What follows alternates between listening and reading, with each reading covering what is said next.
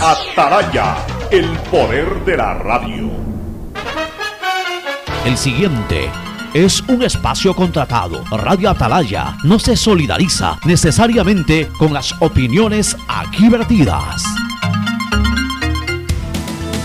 El siguiente en Radio Atalaya es un programa de opinión, categoría O, apto para todo público.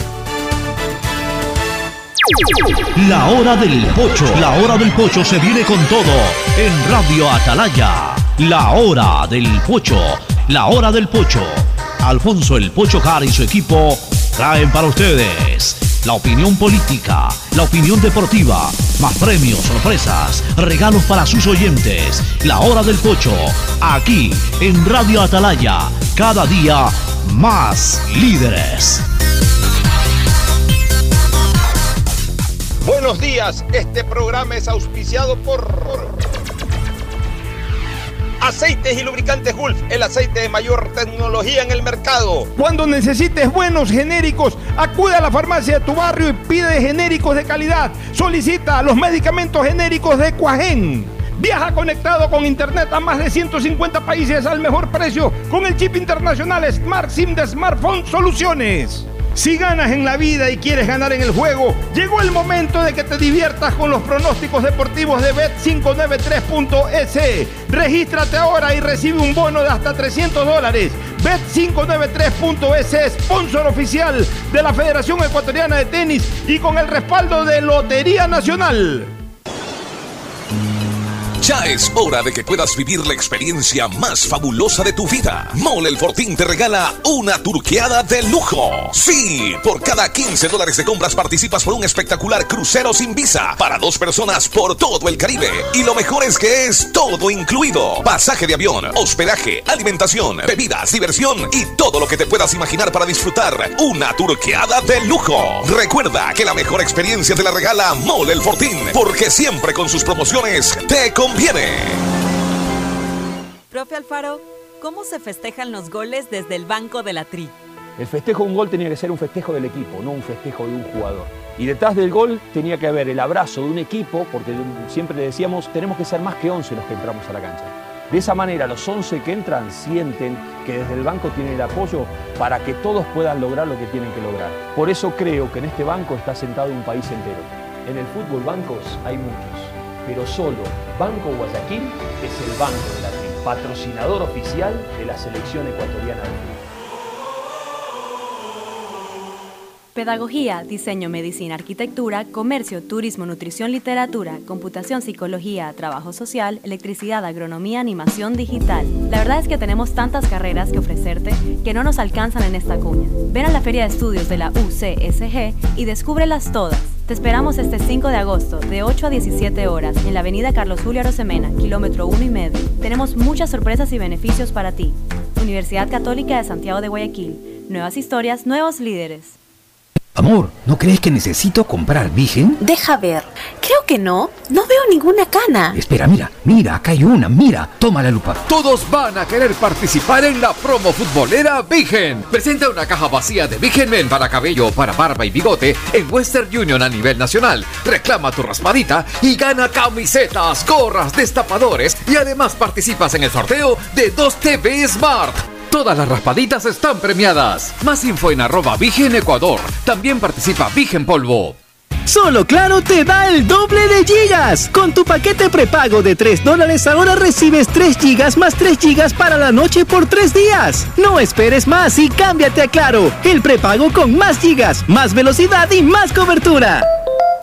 Válido hasta el 31 de agosto. Más información en claro.com.es.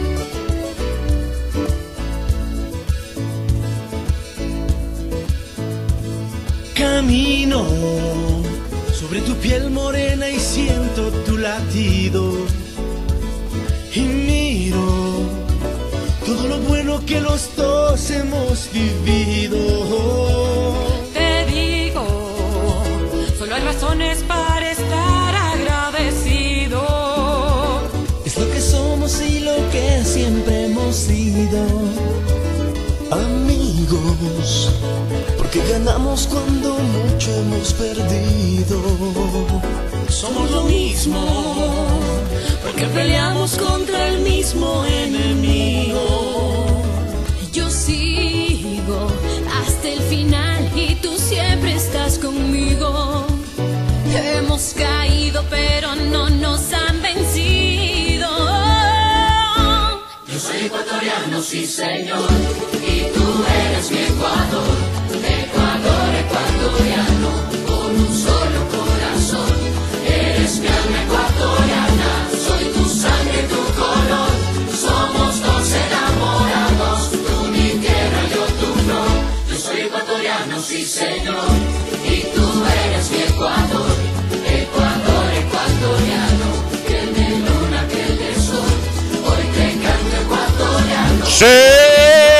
señor, y tú eres mi Ecuador, Ecuador ecuatoriano. Que de luna, que de sol, hoy te canto ecuatoriano. 680 Sistema de emisoras Atalaya en su año 78 reciban el saludo aquí desde la hora del pocho en esta trinchera, en esta columna de la libertad de expresión, honrando las iniciales de sus nombres completos, SEA, Sistema de Emisoras Atalaya, radio seria, emotiva y altiva.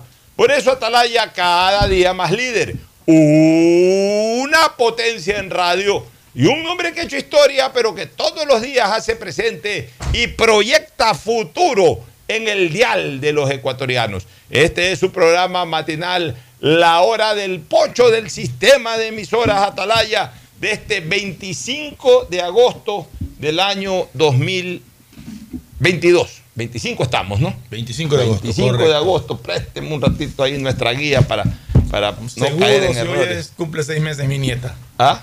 Hoy- Estoy hoy- seguro. Buenos días con todos. Buenos días. Ya- Pocho. ya buenos días. Ricardo.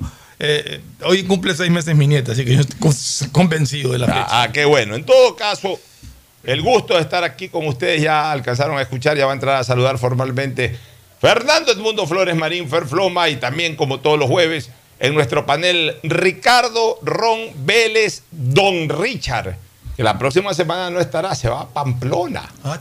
Se va a Pamplona.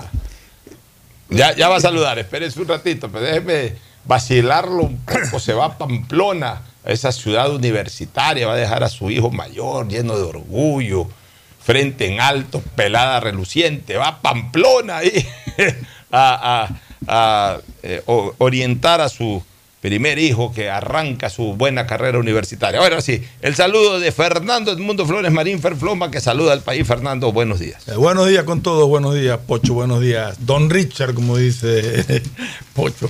Eh, ya sé que te vas de viaje a Pamplona, ya sé que vas a andar por España, me imagino que te quedarás a ver La una vuelta. vuelta. de, Pasará por sea, Pamplona por lo menos una etapa de la vuelta a España. Y, y en temas ya un poco políticos y sociales, económicos y todo, hoy día se comenzó la venta de, de la gasolina super. ¿Cómo le estará yendo a las esa, esa gasolina, no, no super, sino La Eco la Plus. Eco Plus, que es una gasolina que ayer, el día que lo hablábamos, Pocho, hablábamos de que era para mucha gente quizás mucha diferencia de precio para cambiar de Para- la para Eco mejorarlo. a mejorar. Sí. Pero en cambio, si en realidad tiene 89 hectáreas, lo que puede provocar es que mucha gente que compra super se baje. Sí, exactamente. O sea, a ver, si yo, tu- si yo tuviera la posibilidad de pagar súper, yo no tengo la posibilidad de pagar súper. sí. O sea, para mí sí es caro 5, ¿cuánto? 5.20. 5.20 está ahorita. 5.10 creo que está ahorita. O 5.10 o 5.19. 5.20. Arriba de 5 dólares para mí es realmente eh, durísimo eh, pagar, pagar por un galón de gasolina. Soy absolutamente sincero. O sea, yo, yo eh, olvídate, daño el carro, pero yo no voy a pagar 5 dólares, 5.10 por el súper. Pero si yo tuviera la posibilidad de pagar, o más que la posibilidad, ya sabes que me cuesta, pero algún día me va a costar más el mecánico, ah, pago la super. Ante la posibilidad de la Eco Plus, sí, por supuesto me bajo porque ya entre 89 y, Y 92, 92, eh, yo creo que el Si es que tiene 92. el- sí, exactamente, si es que tiene 92. Pero de todas maneras, entre los dos, 40 que está ahora, ¿no? 2.40 la, La Eco. La Eco, sí. Entre 2.40 y 3.50 que va a valer esta, ¿no? ¿Cuánto es que va a costar esta? Esta más, 3.80. No, esta, la Eco Plus. Por eso, 3.89. 380, 380, algo así. 380, A ver 389. si tengo el valor de la O sea, de todas maneras, un dólar 20, un dólar 30 de diferencia, igual para mí sigue siendo un valor eh, eh, ¿Sabes cuándo voy a usar esa eco?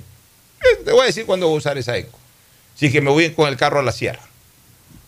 Ahí voy a usar esa eco, ¿por qué? Porque primero la sierra necesita mejor combustible para subir, eh, eh, obviamente, las montañas. En segundo lugar, bueno, si me voy en el carro es que me estoy ahorrando pasajes aéreos. Entonces, ahí justifica eh, mejorar un poco la calidad del combustible. Quizás que me- ni siquiera si me voy a la playa. Yo por dos horas no le cambio el combustible. En dos horas plano. Sí le cambio el combustible si ya me voy a la sierra. E- esa eco la voy a usar el día que si algún momento tengo que irme a la sierra y me voy en mi carro. Ahí le pongo eco. Eco Plus. Si no, para andar en la ciudad yo no voy a cambiar porque igual para mí la diferencia es alta. Ahora sí, el saludo de don Richard, el pamplonés. Saluda aquí. Muy buenos días a todos los cientos de miles de radioescuchas, desde Borbón a, a Huaquillas, del Ecuador, del sistema de emisoras Atalaya 680M, Pocho. Un abrazo fraternal para todos, un placer compartir aquí contigo, con Fernandito Flores. Y bueno, muchas gracias por sus palabras. Realmente me siento muy contento y orgulloso de que mi hijo haya decidido, primero, eh, tomar esta, esta, este reto eh, relativo a cursar una carrera en el exterior. Eh, me, me parece algo que en mi época era muy difícil de implementar. Generalmente uno cuando Eh, perdón, estudiaba ¿Qué, qué piensa estudiar tu derecho, Ah, justamente derecho. Y eso le va a dar una particularidad espectacular porque él va a poder ejercer la carrera universitaria tanto en Ecuador como en España, por las similitudes que existen en, en las raíces del derecho, tanto latinoamericano como, como español, ¿no? Que hay una diferencia sustancial con el derecho consuetudinario, jurisprudencial del de inglés o americano, que manejan un derecho absolutamente diferente o unas normas judiciales absolutamente diferentes a lo que manejamos en nuestros países latinos, que obviamente tenemos una, un antecedente pues español, en virtud de que nosotros fuimos, no quiero usar la palabra conquistados, colonizados por los españoles, y las raíces del derecho pues provienen justamente de España. Bueno, en todo caso yo tengo el ejemplo de mi hijo que hizo su maestría en... O sea, se graduó acá, pero fue a hacer una maestría en, en En España, España, en Garrigues, justamente, y claro. se quedó siete años trabajando en Garrigues, en el estudio jurídico Ah. más grande de, Y-. Imagínate, Fernando, porque tuvo es, una, suerte, ¿no? es una oportunidad. Yo, yo realmente con mi hijo lo que le he dicho es, Ricardo, prepárate, pero no te quedes, ven acá a Ecuador, le digo.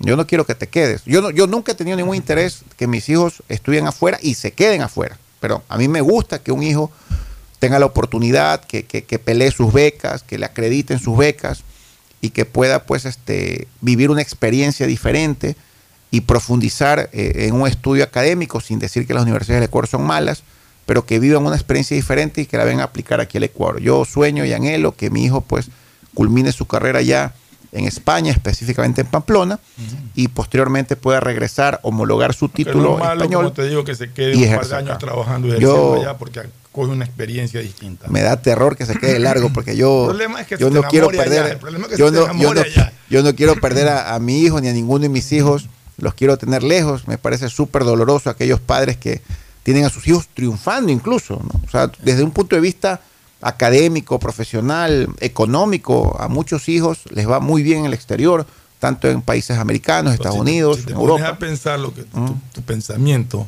es un poco egoísta. Sí, Es sí, es egoísta, que- lo reconozco. Hay que es tener- egoísta. hay que tener en claro Sí, siempre. pero que- es muy duro, es muy duro, Bueno, es duro. Hay que- aceptarlo. Hay que tener Bueno, en- de hecho, Pocho vive la experiencia de que su hija vive afuera. ¿no? Mi hija desde los 18 años. Pero la vi aquí la semana pasada. No, ella ya está Ya, viviendo ya, ahora en viaja por el Quito. mundo, ahora ya- Ya, ya- ya- ya se Yo le digo a Pocho, su domicilio es el mundo. Así es, ella ya se vino a vivir a Quito, ahora está con el esposo en Quito. Ah, ¿está el estará en Quito. Estará en Quito. Sí, estará en Quito algún tiempo, de, algún rato. Mira, aprendí con mi hija, pero incluso antes de mi vida, aprendí conmigo mismo. Aprendí conmigo mismo que los hijos no son hijos de los padres, los hijos son hijos de la vida. Eso es verdad. Uno tiene un padre, uno tiene una madre a quien adorará eternamente, amará eternamente. Serán siempre nuestros padres, nuestras madres. Pero nosotros en el fondo, los seres humanos son, somos hijos de la vida. Entonces uno tiene que tener claro eso. Lo tuvo como hijo y lo debe de tener como padre. O sea, yo a los 17, 18 años ya comencé a hacer mis actividades.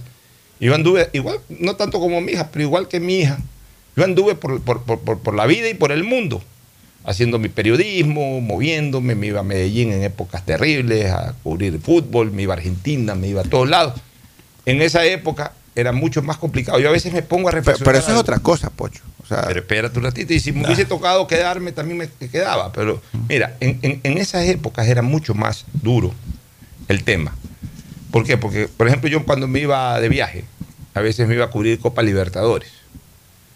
Y antes la Copa Libertadores uno se quedaba 15 días porque iban los dos equipos de Ecuador, iba primero uno, después el otro, etcétera. En esa época no había WhatsApp, no había celular, no había nada. Claro. Entonces tú ya lle- no había reserva de hoteles, que tú podías hacerlos por internet. Si trabajabas con una agencia de viaje y ya de una vez comprabas el paquete, perfecto. Si no, o sea, yo, yo viajaba en la época de los 80 y, y- los 90, en donde llegaba a un aeropuerto a buscar hotel. O sea, llegaba al centro y ahí me iba caminando hasta que encontraba el hotel eh, que, que- que me, me encuadre económicamente.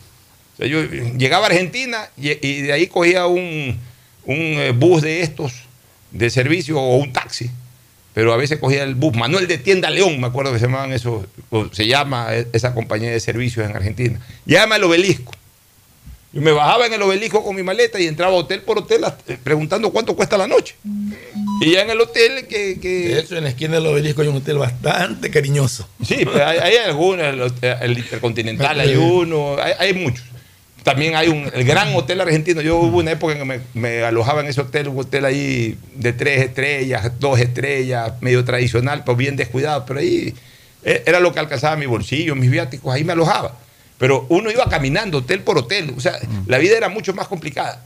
Pero por sobre todas las cosas, la conexión con, con- con tus seres queridos en, en- Se cortaba en el país de origen. O sea, yo llegaba y yo era irresponsable cuando era recién, eh, eh, cuando era muy muchacho. O sea, yo comencé ya a viajar a los 19 años, hice mi primer viaje internacional para hacer coberturas deportivas. Yo el 85, el 86 que viajaba, ni se enteraban de mí, me escuchaban era en la radio, me escuchaban ahí, me veían un video en televisión, pues yo casi ni llamaba para ahorrarme el coleto, para ahorrarme la llamada Que eran telefónica. caras, No había- las llamadas internacionales eran no carísimas. había esto. No había esto, entonces No había ¿sabes qué? celular, entonces- Hasta que un día reflexioné. Un día, un día yo me senté ahí en un parque o en el lobby del hotel, no me acuerdo. Habrá sido el año 87 que yo hacía estos viajes. Yo dije, oye, Alfonso, me decía a mí mismo, ¿y si se muere tu papá o se muere tu mamá, cómo, cómo, cómo te informan? Porque yo decía, no, no se preocupe, a mí no me va a pasar nada. Si no llamo, no se preocupen que no me ha pasado nada. Una posición egoísta también, o sea, eh, no les daba la tranquilidad a mis viejos, no les daba la tranquilidad a mis viejos, porque ellos se quedaban inquietos, pero yo con el cuento de que a mí no me va a pasar nada, no se preocupen, hasta que un día me puse a pensar, ¿y si es al revés? ¿Y si le ha pasado a alguien a ellos y yo no estoy enterado? Y no hay cómo avisar. Y no hay cómo avisar. Entonces, ¿sabes qué? Desde que hice esa reflexión, inmediatamente llamé. Oiga, estoy en tal hotel, anoten el número del hotel. Y de ahí en adelante, cada viaje que yo hacía, ni bien llegaba, llamaba, estoy en tal hotel, cualquier cosa me llama. Porque además, para enterarme de cualquier cosa, tenía que llegar al hotel. Porque me iba a la calle y no había manera de comunicarse. Ahora todo está más fácil con la tecnología. Ahora tú contigo vas a estar conectado 24 horas. Correcto. ¿Cómo estás, todos los días. Bien, papá, en la universidad. Voy a entrar a clase. Chao, papá. A ver, oye, déjame verte que estás afeitado. Sin afeitar, hagamos una videollamada. Y ya, no, yo- yo ya con- no tiene ni que llamar, porque ya por WhatsApp. Yo, yo, conozco de padres que tienen a, a sus hijos este, perseguidos, por decirlo de alguna manera, porque están viendo en el celular por dónde se mueve, a dónde va, a qué hora llega a la residencia cuando están fuera del país. Y si quieres Ya. ser, escúchame, y si quieres ser ya más invasivo, porque también a los muchachos les fastidia eso. Bueno, yo no estoy de acuerdo, ¿ah? ojo, yo no estoy de acuerdo con eso, jamás Pues lo he si hecho. tú quieres ser más invasivo, y esto, esto no lo tengo tanto por mi hija, sino por mi señora madre, para, para de todas maneras físicamente ver cómo está. Que sale de noche a Ah, no, no hay, no. Hay un proyecto que se llama, hay una aplicación que se llama La View, que tú le aplicas unas cámaras y yo en este momento aplasto eso y veo todos los lugares de la casa de mi mamá para ver si está. No lo veo, no, no, no lo- Bueno, eso sí hay. Ya, pero entonces Eso es más de control de hogares por seguridad. y Ya, todo bueno, eso. pero si tú Y quieres- sirve para controlar a las personas Ya, mayores si- que están si solas. ya eres demasiado invasivo con tu hijo o con tu hija y te lo permite. Claro. Cosa que, por ejemplo, yo- mi hija no me permite ese tipo de cosas. Claro, poner cámaras. Ya. Eh, eh, eh, eh, hasta puedes, como que si estuvieras compartiendo la casa con ella, sabes que está en ese momento entrando al cuarto, eh, sabes que está, está en la Conozco, sala. conozco de padres O sea- pocho que clonan los celulares de los hijos para que los WhatsApp de los de los hijos No, le lleguen eso- a sus no, celulares. eso ya es Yo eso sí me parece terrible. No, falta de respeto. Es una Eso ya falta de es otra- eso respeto. es una violación. Uno tiene que confiar en su hijo, a educar.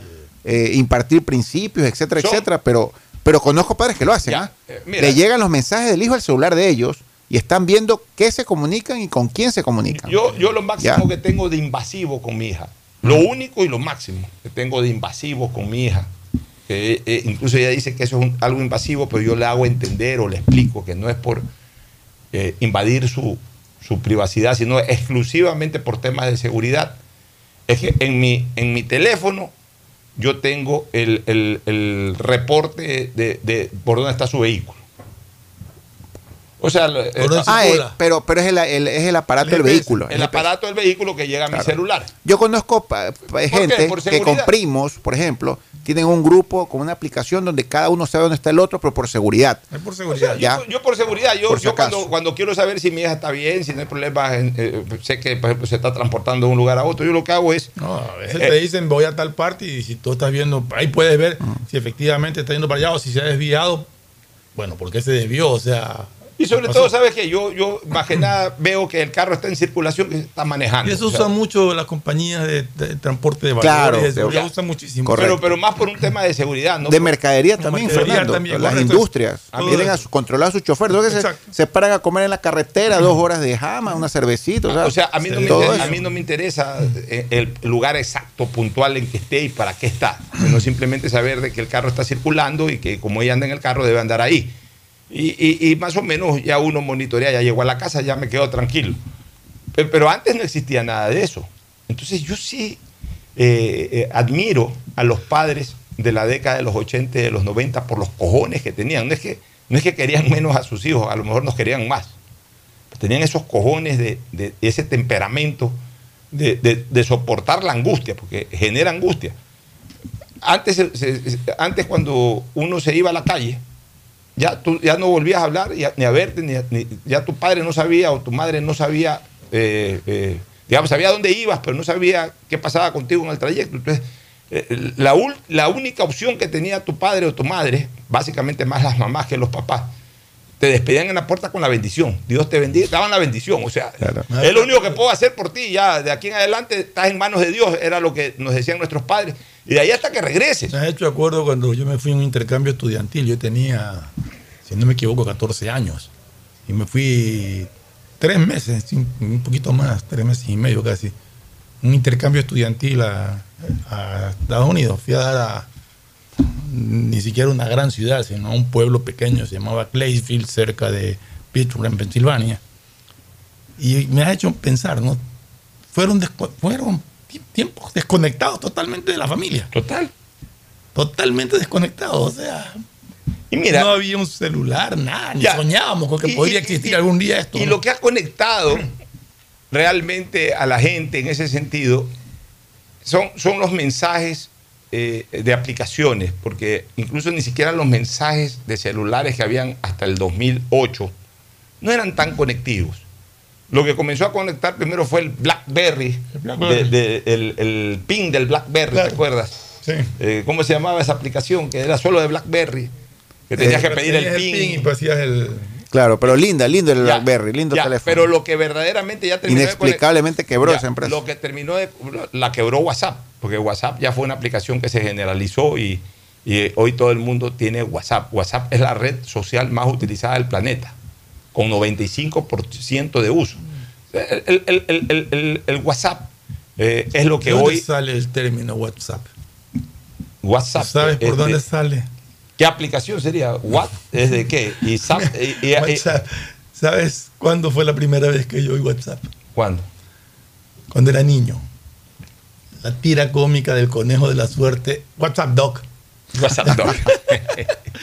y me imagino que de ella se había cogido el, Pero el WhatsApp el- es el lo, término, que, ¿no? lo que ha permitido, lo que ha permitido que la colectividad hoy y, y también al interior de las familias hoy podamos estar mucho más conectados. Ojo, hay extremos, así como hay padres exagerados, ya los ha referido de alguna manera con ejemplos Ricardo Ron. Bueno, también desgraciadamente durante eh, en, esta nueva época también hay mucha desconexión familiar. Hay mucha liberalidad de los padres y de las madres. Eh, hay mucha vida social, hay mucha salida, mucha, mucha cuestión. se ha perdido un poco eso del control. Los hijos, sobre todo especialmente los hijos cuando son menores, están muy en manos, en, en aquellas familias que tienen las posibilidades económicas, están muy en manos de, empleadas domésticas. Y se ha perdido un poco ese, ese manejo directo, esa conexión directa, y, y ahora es más una conexión tecnológica. O sea, sí, los padres tienen hasta clonados los WhatsApp de los hijos, como dice Ricardo Rompa, a lo mejor tienen poco contacto con los hijos. A lo mejor casi ni se ven con los hijos, sino los fines de semana, que ahí sí quieren estar en una olimpiada de los hijos, van a los juegos deportivos de los hijos. Quizás antes nuestros padres no estaban metidos con nosotros los fines de semana en las competencias deportivas, pero los teníamos de lunes a viernes encima de nosotros, especialmente en el caso de las, de las madres. Mi madre era profesión quehaceres domésticos. Mi madre, ojo, mi madre era una profesional de esto, del micrófono. Mi madre fue fundadora, locutora fundadora de Radio Sucre. Ni siquiera en la época de los arrobaditos, sino en la época de don Homero Huerta. Don Homero Huertas, que, era, que fue el dueño, el fundador de Radio Sucre. El día en que se funda Radio Sucre, quien hace locución inaugural de Radio Sucre fue mi señora madre. Antú Cubilla sacó una fotografía de un recorte periodístico del año 1961. Pero ya cuando mi madre se comprometió con mi padre, eh, se casaron y ya yo vine al mundo. A partir de ahí mi mamá cambió su actividad laboral profesional por la de quehaceres domésticos. Y desde ese día hasta el día en que yo salí de mi casa, mi madre siempre estaba ahí en la casa, al lado nuestro, criándonos. Entonces, había esa conexión familiar. Hoy, por la tecnología, es verdad, uno puede más o menos seguir eh, dónde está tu hijo, tu hija, en qué carro anda, eh, eh, puedes, puedes pasarte whatsappeando toda la noche y parte de la madrugada donde estás, cómo estás, todo bien, todo bien, todo bien, todo mal, todo mal, todo mal, ¿qué pasó? Todo puedes tener a través de la tecnología. Pero también se ha perdido esa conexión, porque la tecnología ha hecho mucho más cómodos a los seres humanos, hasta en eso. Entonces, como ya tengo el control de mi hijo, y a través del WhatsApp, celular, llamo, todo, ah, no, pues yo me voy de noche con mis amigas, o me voy con mis amigos, o nos vamos en pareja cada rato, y, y los hijos ahí en la casa. Antes había mayor conexión familiar. Como no había esto, entonces la conexión era más personal. Hoy la conexión es más tecnológica. O sea, son tiempos de cambio, ¿no? En todos sentidos. El mundo va cambiando en la medida en que van descubriéndose cosas, también los seres humanos se van acostumbrando a, los nuevos instrumentos del mundo y van modificando su vida en relación a eso. Pero hablando justamente de esta tecnología de GPS para ubicar vehículos y todo, leía y se me vino a la mente ahorita, parece que fue el día de ayer o antes de ayer, no me acuerdo si. Que un camión blindado que transportaba algo aproximadamente, me parece que eran 3 millones y medio de dólares, iba con otro camión blindado que iba en resguardo. O sea, iban dos camiones blindados, no sabían en cuál iba el dinero, iban creo que cuatro guardias en cada uno de los camiones. Y controlados por GPS, pero la señal, como es lógico, era un trayecto de Quito a La Guagrio, me parece. Había sectores donde no, donde no, se, no, no había señal. Se perdía la señal y después recuperaba la, la ruta del carro. Bueno, en un tramo de eso donde aparentemente no había señal, el vehículo fue víctima, los blindados fueron víctimas de un asalto. 20 individuos armados trepados en unos vehículos con explosivos, le volaron la- el, techo al blindado. Un guardia muerto, primero hubo un cruce, de- aparentemente de cruce de balas. Volaron al blindado con explosivos. O sea, estamos llegando ya a cosas realmente de terror y seguimos pensando que hay que esperar a que el delincuente haga algo malo para... O sea, al delincuente hay que combatirlo antes de que mate a alguien. Fernando. Veas un tipo armado agrediendo a alguien, tienes que combatirlo, no esperar a que O sea, dispare. vivimos en un país en que el delincuente de alta peligrosidad está más cerca de salir de la cárcel que de perder la vida. Es, es- es la verdad. O sea, el delincuente de alta peligrosidad, hoy, bajo el sistema jurídico y de políticas de seguridad ciudadana, entre comillas, políticas de seguridad ciudadana que tiene este país, hoy el delincuente de alta peligrosidad está más cerca de salir de la cárcel que de perder la vida. Es que como no, no hay un combate frontal decidido como tiene que haber, cada vez empeoran los actos delincuenciales. Ya, por cada vez son más graves. Entonces, eh, eh, hay tres opciones en, en- en orden de prelación, el delincuente dice, a ver, en, en nuestros operativos delincu- eh, delincuenciales tenemos cuatro opciones, cuatro opciones. ¿Cuáles son nuestras cuatro opciones? La primera opción, que robamos y, y- y- y quedemos impunes y además con, con el botín en las manos. Esa es la primera opción, perfecta. La segunda opción, que perdamos la libertad. La tercera opción, que la recuperemos. Y la cuarta opción, que nos maten. Entonces, cuando un, delincuente sabe que de cuatro opciones, la última es la peor, que la primera es sumamente favorable, que la segunda es un poquito molestosa y que la tercera es totalmente favorable, pues bueno, si tiene tres opciones antes de las cuatro, desarrolla su trabajo. Eso es lógica. Eh, ¿qué di- Es que un delincuente, no crean que los delincuentes no piensan, pueden ser hasta más inteligentes que cualquier común mortal. Un delincuente también tiene inteligencia, también tiene lógica. Dicen, a ver señores, se reúnen entre ellos, vamos a hacer ese asalto. En ese asalto lo más probable es que volemos el techo, todos matemos a los guardias y nos llevemos 3 millones y medio de dólares. Y, y nadie nos descubra, nadie nos, eh, nadie nos eh, eh, confronte. Por ahí hay algún riesgo de los propios guardias. Si, los anticipamos, los sorprendemos y les disparamos primero, eh, los matamos y nos llevamos toda la plata. O sea, es cuestión ya más de habilidad nuestra que de obstáculo en sí. Asumimos el riesgo, entonces al- alguien le dirá, bueno, ¿y los otros riesgos? Ya. El primer, la primera opción es que la operación salga maravillosa y no tengamos problemas. La segunda opción es que sí. Por ahí puede darse un caso de que nos cierren los policías militares que anden por ahí y nos metan presos. Chuzo. La tercera opción es que salgamos rápido. Cuarta, una opción casi inexistente que perdamos la vida en una confrontación con la fuerza pública porque no pueden disparar. Entonces, si no vamos a perder la vida y podemos ganarnos 3 millones y en medio está que nos metan presos y salgamos rápido, vamos por los 3 millones. Es que esa es la realidad, o sea, es una reflexión absolutamente lógica. Mira, mira, yo sí quiero, una vez más, Fernando, siempre he dicho, ¿no? Siempre he dicho, siempre he dicho. Aquí criticamos cuando haya que criticar y aplaudimos cuando haya que aplaudir. Yo quiero felicitar a la Policía Nacional. En, esta ocasión quiero felicitar, así como criticamos. En esta ocasión quiero felicitar. Quería advertirte justamente del operativo la banda Choneros Águilas. Déjame leer el Twitter, por favor. Felicitaciones a la Policía Nacional por la captura de una banda de vacunadores. Ojalá no cesen las acciones de inteligencia y captura. Entre ellos estaba un menor que salió libre por la inimputabilidad de la edad. Tema que debe tener una urgente reforma constitucional y legal. También se señaló que entre los miembros de la banda había un exfutbolista. Ah, caramba. ¿Cuál será su identidad y la de todos esos pillos? Entre ellos hay un venezolano. Un voto de aplauso a la arroba policía Ecuador. Esperemos que ahora, esperemos ahora que fiscales y jueces usen bien el VAR y no anulen este golazo. Bueno, eso quería sumar también, Pocho, que el día de, en la, en la madrugada de hoy, la policía hizo varios allanamientos y capturó, capturó 18 integrantes de la banda electiva Choneros Águilas, ya que habían causado 15 muertes violentas y 20 23 tentativas de asesinato.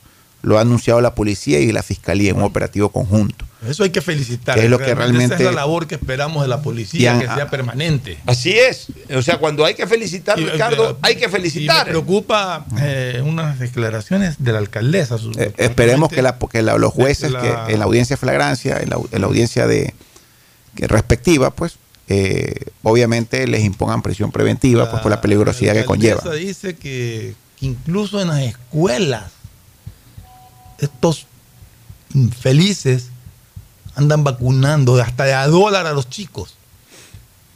Que ya tienen en muchas escuelas seguridad, pero no pueden, eh, realmente son tantas escuelas y todo, pero que lleguen al colmo de ir a las escuelas a quitarles un dólar a un muchacho, a un chico, porque para, para que pueda transitar libremente ya, ya, ya, ya no tiene nombre. Esa- esa- la miseria de esa gente no, no, no tiene nombre realmente.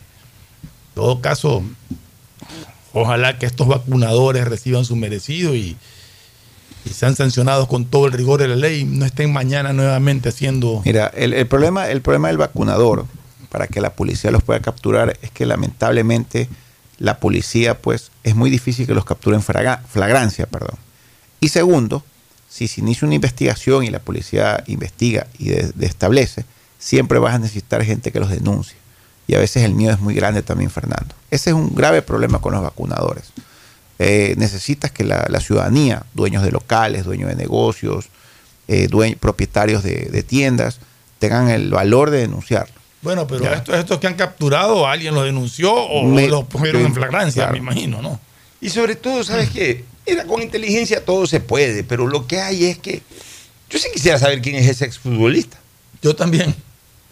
Tengo Y yo quisiera ya saber saber. también ese venezolano. Y, y que ese venezolano, mira, yo no es que estoy contra los derechos, yo no estoy, jamás voy a estar en contra de los derechos humanos, pero, pero, ¿sabes qué extraño al SIC, oye? El SIC sacaba, el SIC sac- cuando agarraba a estos tipos sabía cómo sacar información. Por Dios santo.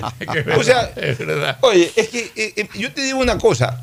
Eh, Este venezolano que lo agarran, que debe conocer otros venezolanos que están metidos en esta vaina.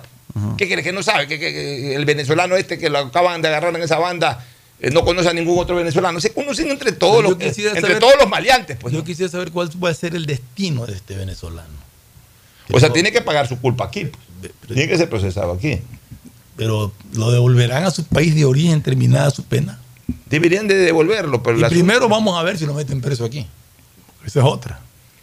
Debería de también, eh, de alguna manera, hacerse una especie de censo de todas estas personas extranjeras este, que, que- que están en nuestra ciudad, que están en nuestro país, o sea, que cada quien esté identificado qué actividad hace. Pero lo elemental para que tú ingreses a un país es es que te pidan, bueno, si no tienes visa, por lo menos que te pidan tus antecedentes. ¿no? Es que acuérdate que estos Pero, esas pero, tú va- pero tú vas a confiar en los antecedentes penales que emita alguna entidad No, venezolana. no, estamos hablando de que aquí se abrieron las puertas y que entre que Pero quiera. es que, pero, eh, Fernando, pero es que se rompió incluso la formalidad del ingreso. Acuérdate que esta gente Así llegó es. entorrentadas. Pero Eh, sin presentar un papel, ¿no? ¿Ah? Sin presentar un Pero papel. entorrentadas este, eh, eh, peatonales, caminantes. O sea, entraban, pero ¿te acuerdas que hace unos 3, 4 años antes Algunos seguían largo a Perú y Chile, algunos. Ah, pero la mayoría se quedaban en se Ecuador. quedaron, pues. No, de todo. Y acuérdate, los que se quedaron. acuérdate que buena parte, no buena parte, pero una parte de esa gente que vino fue cuando también eh, Maduro votó No, se todos los delincuentes con de la la condición que cárcel, se larguen de se. Venezuela. Que eso de ahí yo siempre, yo siempre lo pongo en tela de duda que fue para sanear a Venezuela. No. Era el momento en que Maduro te- tenía encima de él una fuerte presión internacional, ya para eh, a, a partir de lo de Guaidó y todo eso, ¿te acuerdas? Antes de la cuarentena, antes de la pandemia, fue el año 2019. 19, sí. Ya. Entonces, Maduro estaba solo, porque en el año 2019 lo rodeaban países con una tendencia política totalmente distinta a la de él. Estaba eh, este señor que se acaba de ir, el, el colombiano, Duque. Duque. Eh, acá estaba Moreno, pues ya se le había abierto totalmente. En Chile estaba Piñera, en Brasil estaba este, el, el- el que sigue siendo presidente, eh, Bolsonaro. eh, Bolsonaro. En Eh, en Argentina todavía estaba Macri. En Perú estaba. En Argentina todavía estaba Macri. En Perú estaba Ah, PPK. PPK. Al punto que hasta le prohibieron ir a O sea, este tipo estaba solo. Lo más cercano que tenía era Nicaragua y Cuba. Incluso en Centroamérica, en Panamá, eh, eh, estaba, estaba aislado. Ahorita ya Maduro ya está engallada de nuevo. Pero en esa época estaba solo.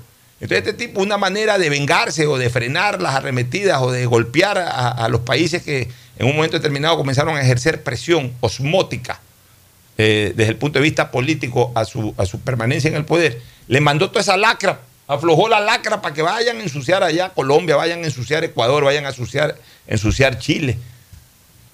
Ahora ya la mayoría de esos gobiernos, eh, eh, digamos, la mayoría de esos países están siendo gobernados por, entre comillas, aliados o por lo menos cercanos a Maduro, ideológicamente.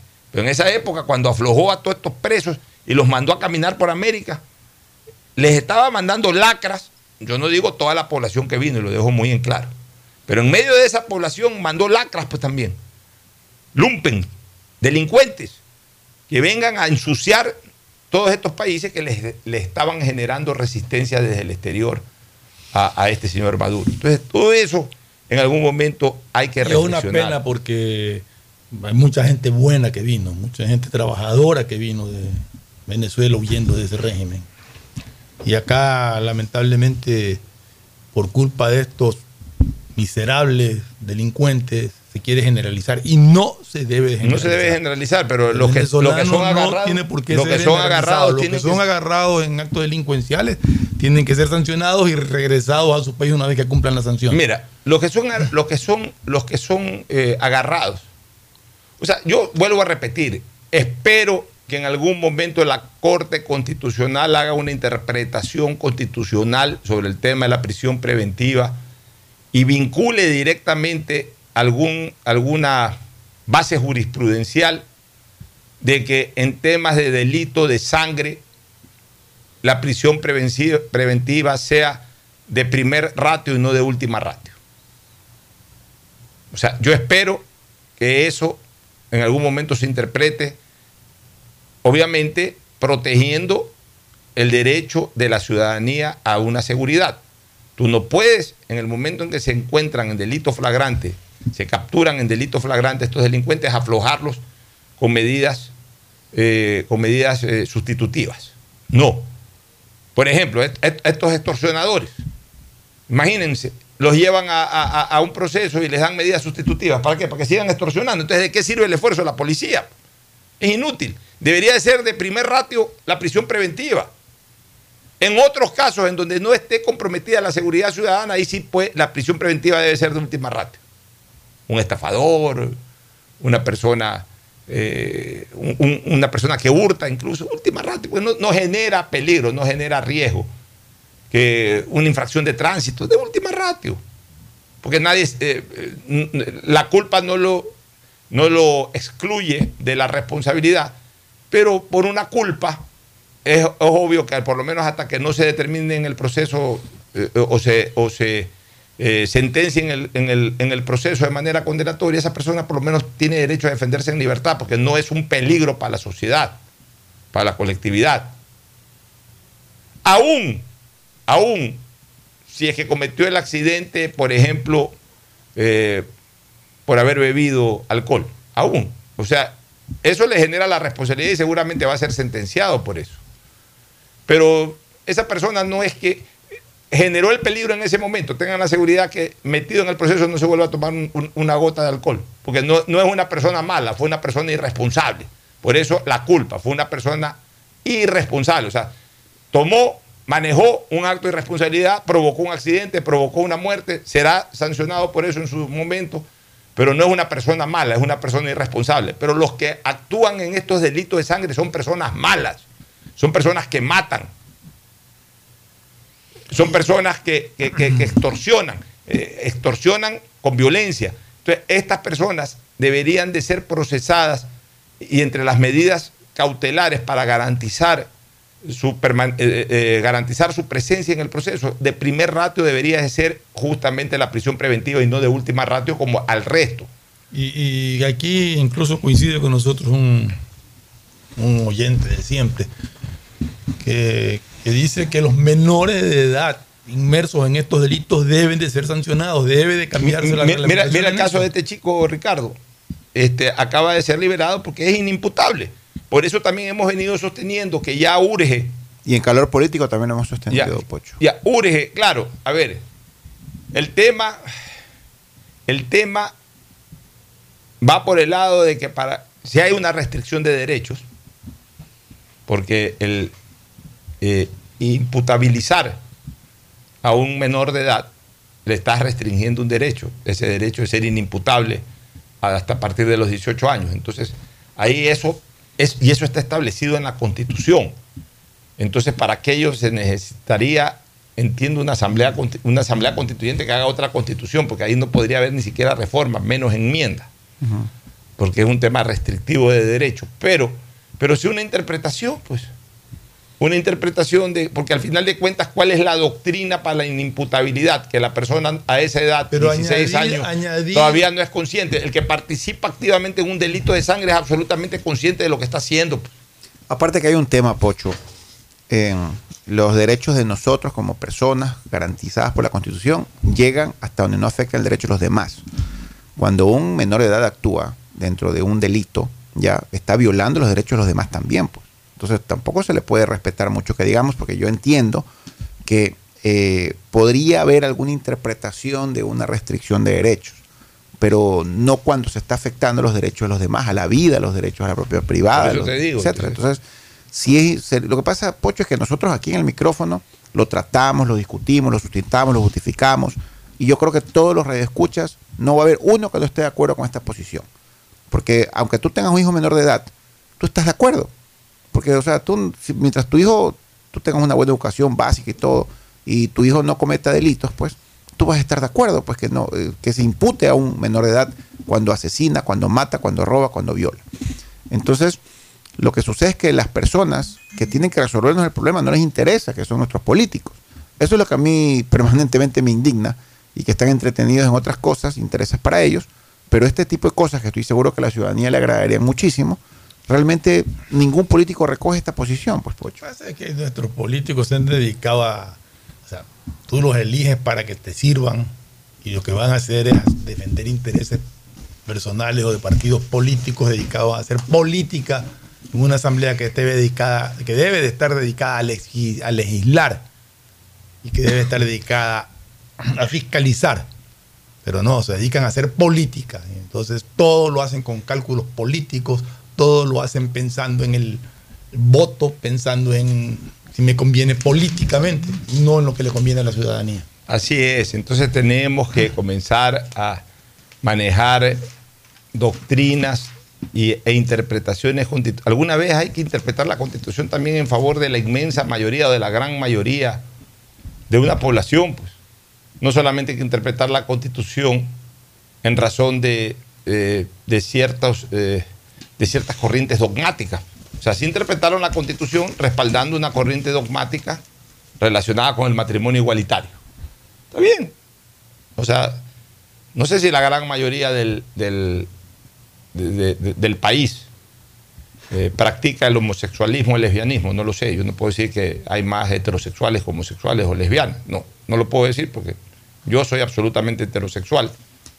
Pero yo no, he hecho una estadística si en este país hay más homosexuales y lesbianas que heterosexuales. No, me atrevo a decir hay más esto que otro. Lo que sí estoy seguro es de que no todo el país es ni homosexual, ni en el caso de hombres, ni lesbianas en el caso de mujeres. No todo el país. O sea, hay una parte que lo es y hay otra parte que no lo es. Sin embargo, ante esa corriente dogmática de, la liberación sexual, por ejemplo, de, permitir eh, eh, incluso que las personas que practican, eh, que, que siendo del mismo sexo, puedan tener vida íntima, también puedan desarrollar su proyecto de vida al amparo de un matrimonio. Bueno, a pesar de que en la Constitución textualmente decía lo contrario, está bien, interpretaron alegando derechos y por ende desde hace unos, un buen tiempo para atrás, desde hace algunos años, ya hay el matrimonio igualitario. En el tema del aborto, no todo el mundo está a favor del aborto, ni siquiera por tema de violación, ni siquiera por tema de violación, pero bueno, hay una corriente dogmática importante del país que respalda lo del aborto por, por eh, eh, violación, porque hay un porcentaje de la población femenina que es víctima de aquello. No es que todas las mujeres han sido violadas y no todas las mujeres gestan por violación, pero sí, en efecto, sería absolutamente eh, necio discutir que eso no existe, de que esa posibilidad no existe. Pues bueno, en, protección a esa población este, afectada eh, por violación, a esa, esa- esa parte de la población femenina afectada por violación que termina en, en gestación aquello, bueno, la Corte Constitucional ha interpretado de que debe permitirse el aborto por violación.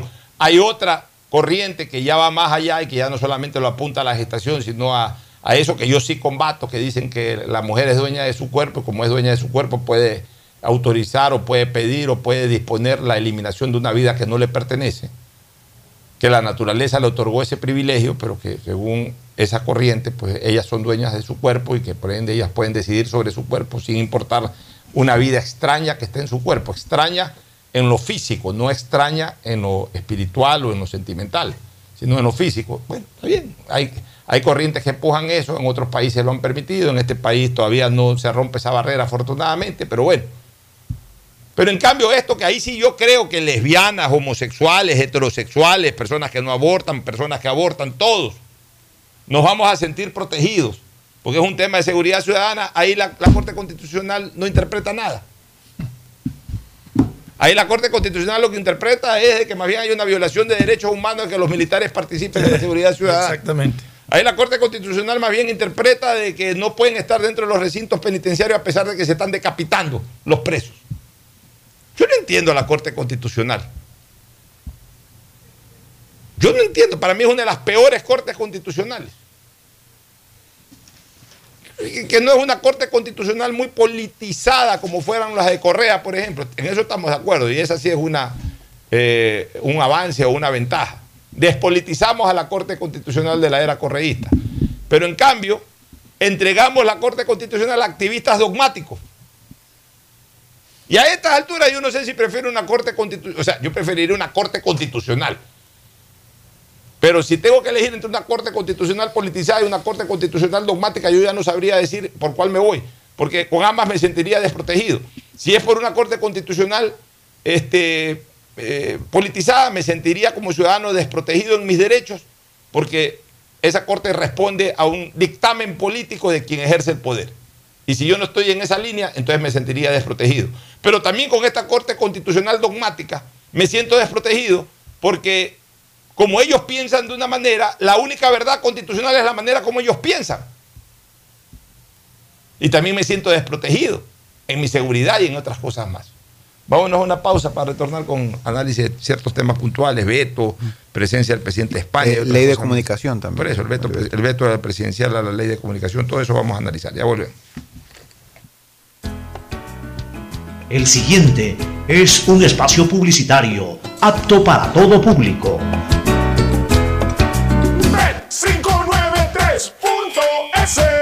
Un lugar donde podrás vivir tu pasión por el tenis y cientos de deportes cuando quieras. Sí, te hablo de bet593.es, donde puedes hacer pronósticos deportivos y divertirte. Regístrate ahora en bet593.es y recibe un bono de hasta 300 dólares. Bet593.es, sponsor oficial de la Federación Ecuatoriana de Tenis. 593.es Lo viven ellos, lo juegas tú. Con el respaldo de Lotería Nacional. Aplican condiciones y Solo Claro te da el doble de gigas. Con tu paquete prepago de 3 dólares ahora recibes 3 gigas más 3 gigas para la noche por 3 días. No esperes más y cámbiate a Claro. El prepago con más gigas, más velocidad y más cobertura.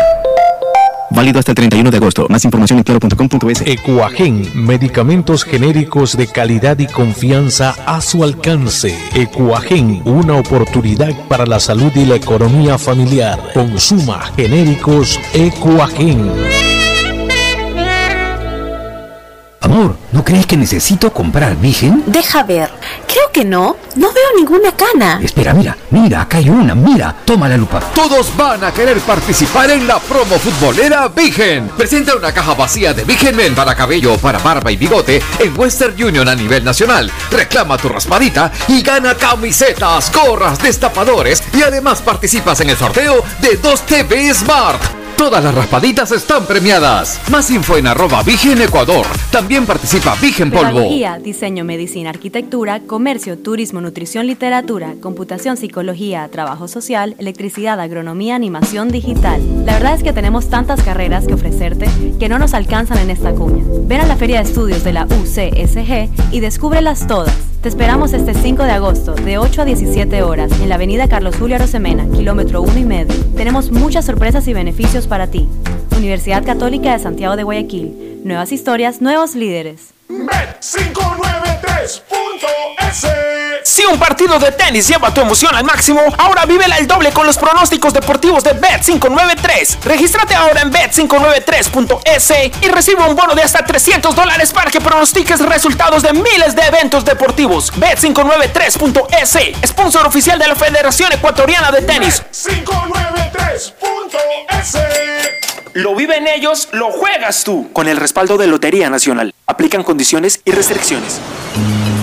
Ya es hora de que puedas vivir la experiencia más fabulosa de tu vida. Mole el Fortín te regala una turqueada de lujo. Sí, por cada 15 dólares de compras participas por un espectacular crucero sin visa para dos personas por todo el Caribe. Y lo mejor es que es todo incluido. Pasaje de avión, hospedaje, alimentación, bebidas, diversión y todo lo que te puedas imaginar para disfrutar una turqueada de lujo. Recuerda que la mejor experiencia te la regala Mole el Fortín, porque siempre con sus promociones te conviene. Eres durabilidad, la mejor calidad, mucho más resistente para toda la vida. Son tubos pacíficos. Contamos con una gran variedad de tuberías y accesorios de PVC para uso domiciliario, infraestructura y agrícola, fabricados con materiales más resistentes y duraderos, 100% libre de metales pesados. Tubos Pacífico para toda la vida. Urbaceo, municipio de Guayaquil, te informa acerca de sus centros de acopio autorizados para material de construcción. Encuéntralo en Mucho Lote 2, ingresando frente a Villa España 2 o también acércate al centro de acopio en la isla Trinitaria, Cooperativa Nuevo Ecuador 3, Manzana 709, Solar 12. Receptamos un máximo de 4 metros cúbicos por usuario diariamente. Recuerda que está prohibido disponer este tipo de material en la vía pública o en terrenos privados. Evita sanciones. Visita nuestras redes sociales arroba Urbaceo. Haz tu parte por un Guayaquil más ordenado, más La limpio. seguridad se amplía en toda la ciudad y llega a tu barrio. 3.750 nuevas zonas videovigiladas con 15.000 cámaras y megáfonos nuevos a disposición de tu seguridad y la de tu familia. Con tecnología que permitirá detectar alertas, amenazas y emergencias en tiempo real, generando así una respuesta automática y una alerta inmediata. Cada cámara cuenta con tecnología de primer nivel y alta definición, con reconocimiento facial y lector de placas vehiculares. Hemos venido y seguimos brindando más herramientas para seguir protegiendo a Guayaquil, porque tu seguridad es primero. Alcaldía de Guayaquil. Bet593.es Si ganas en la vida y quieres ganar en el juego, llegó el momento de que te diviertas con los pronósticos deportivos de Bet593.es. Regístrate ahora y recibe un bono de hasta 300 dólares. Bet593.es. Sponsor oficial de la Federación Ecuatoriana de Tenis, con el respaldo de Lotería Nacional. Bet593.es Lo viven ellos, lo juegas tú. Aplican condiciones y Viaja conectado con Internet a más de 150 países al mejor precio con el chip internacional Smart SIM de Smartphone Soluciones. Estamos 24 horas en los aeropuertos de Guayaquil y Quito, pasando migración junto al Duty Free. También en Plaza Quil, local 55, en San Borondón, en la avenida principal de Entre Ríos. Lo importante es que cuando viajes estés conectado, sin esperar conectarte un Wi-Fi. Conéctate directamente con tu chip al teléfono celular que quieras llamar a través del WhatsApp o de manera directa. No lo olvides, Smart SIM de Smartphone Soluciones te espera en el aeropuerto con atención 24 horas al día.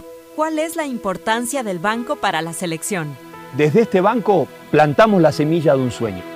Cuando uno llega a su hogar, ve a su familia, mira para atrás y ve que el, todo el sacrificio no fue en vano. Y ese sacrificio se pudo hacer realidad porque hubo un banco también que le dio la posibilidad de que ese sueño se pueda cristalizar. En el fútbol, bancos hay muchos, pero solo Banco Guayaquil es el banco de la tri, patrocinador oficial de la selección ecuatoriana de fútbol. Hay sonidos que es mejor nunca tener que escuchar. Porque cada motor es diferente.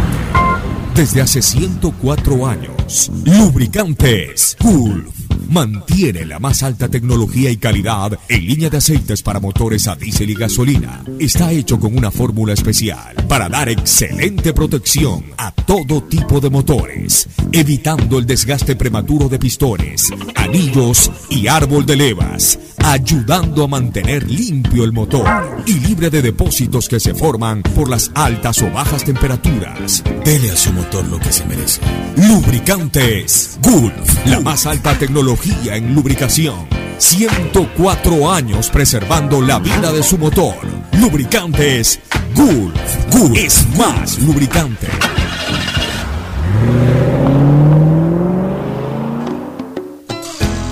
Fin del espacio publicitario. Usted está escuchando un programa de opinión, categoría O, apto para todo público.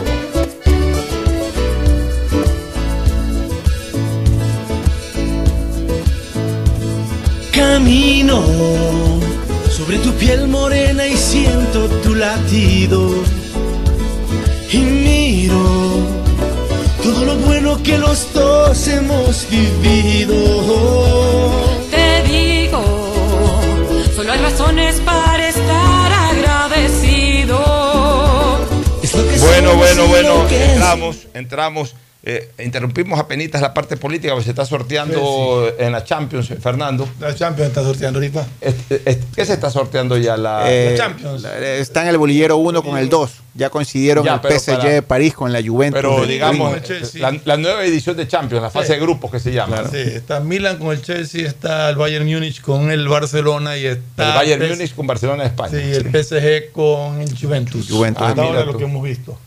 Eh, grupos fuertes, ¿no? Sí, todavía falta completar los grupos, ¿no? Bueno, al final vamos a tener ya una referencia de, de cada uno de los grupos, pero ahí ya tenemos algunos eh, equipos que van a rivalizar en la fase de grupo de la Champions League. Bueno, vamos a lo, a lo político. Mira, profundo y, y- y- y- y muy intenso cariño y respeto para John Gamboa, director de la Delegación Provincial Electoral del Guayas, mi buen amigo, el abogado John Gamboa, Johncito Gamboa, como yo le digo. Pero es un error del CNE, es un error de la misma gente que hace política molestar con este tema del control de la precampaña. Señores, terminemos de entender una cosa. En política siempre se está en campaña. Lo que debería estar vetado, lo que debería estar vetado es la publicidad formal de las campañas electorales, que ya obviamente cuando se apertura la campaña, que en este caso 21 debe ser los últimos días de diciembre, los primeros días de enero, ahí ya se entra en la formalidad. ¿Cuál es la formalidad? La formalidad es eh, las publicidades por radio, prensa, televisión, vallas y también la publicidad en los postes, en los postes eh, de luces o en los postes, o sea, ya una publicidad ya anunciando presencia electoral. Pero ¿cómo puedes evitar que por ahí se pinte una pared? Pues, yo me acuerdo cuando yo tenía 6 años de edad, 7 años de edad, habían paredes pintadas de la época de cuando yo nací. O sea, eh, eso de ahí va, va también con, con- con lo autóctono de, de nuestra, de, de nuestra población, de, nuestro esquema electoral. Tampoco que se...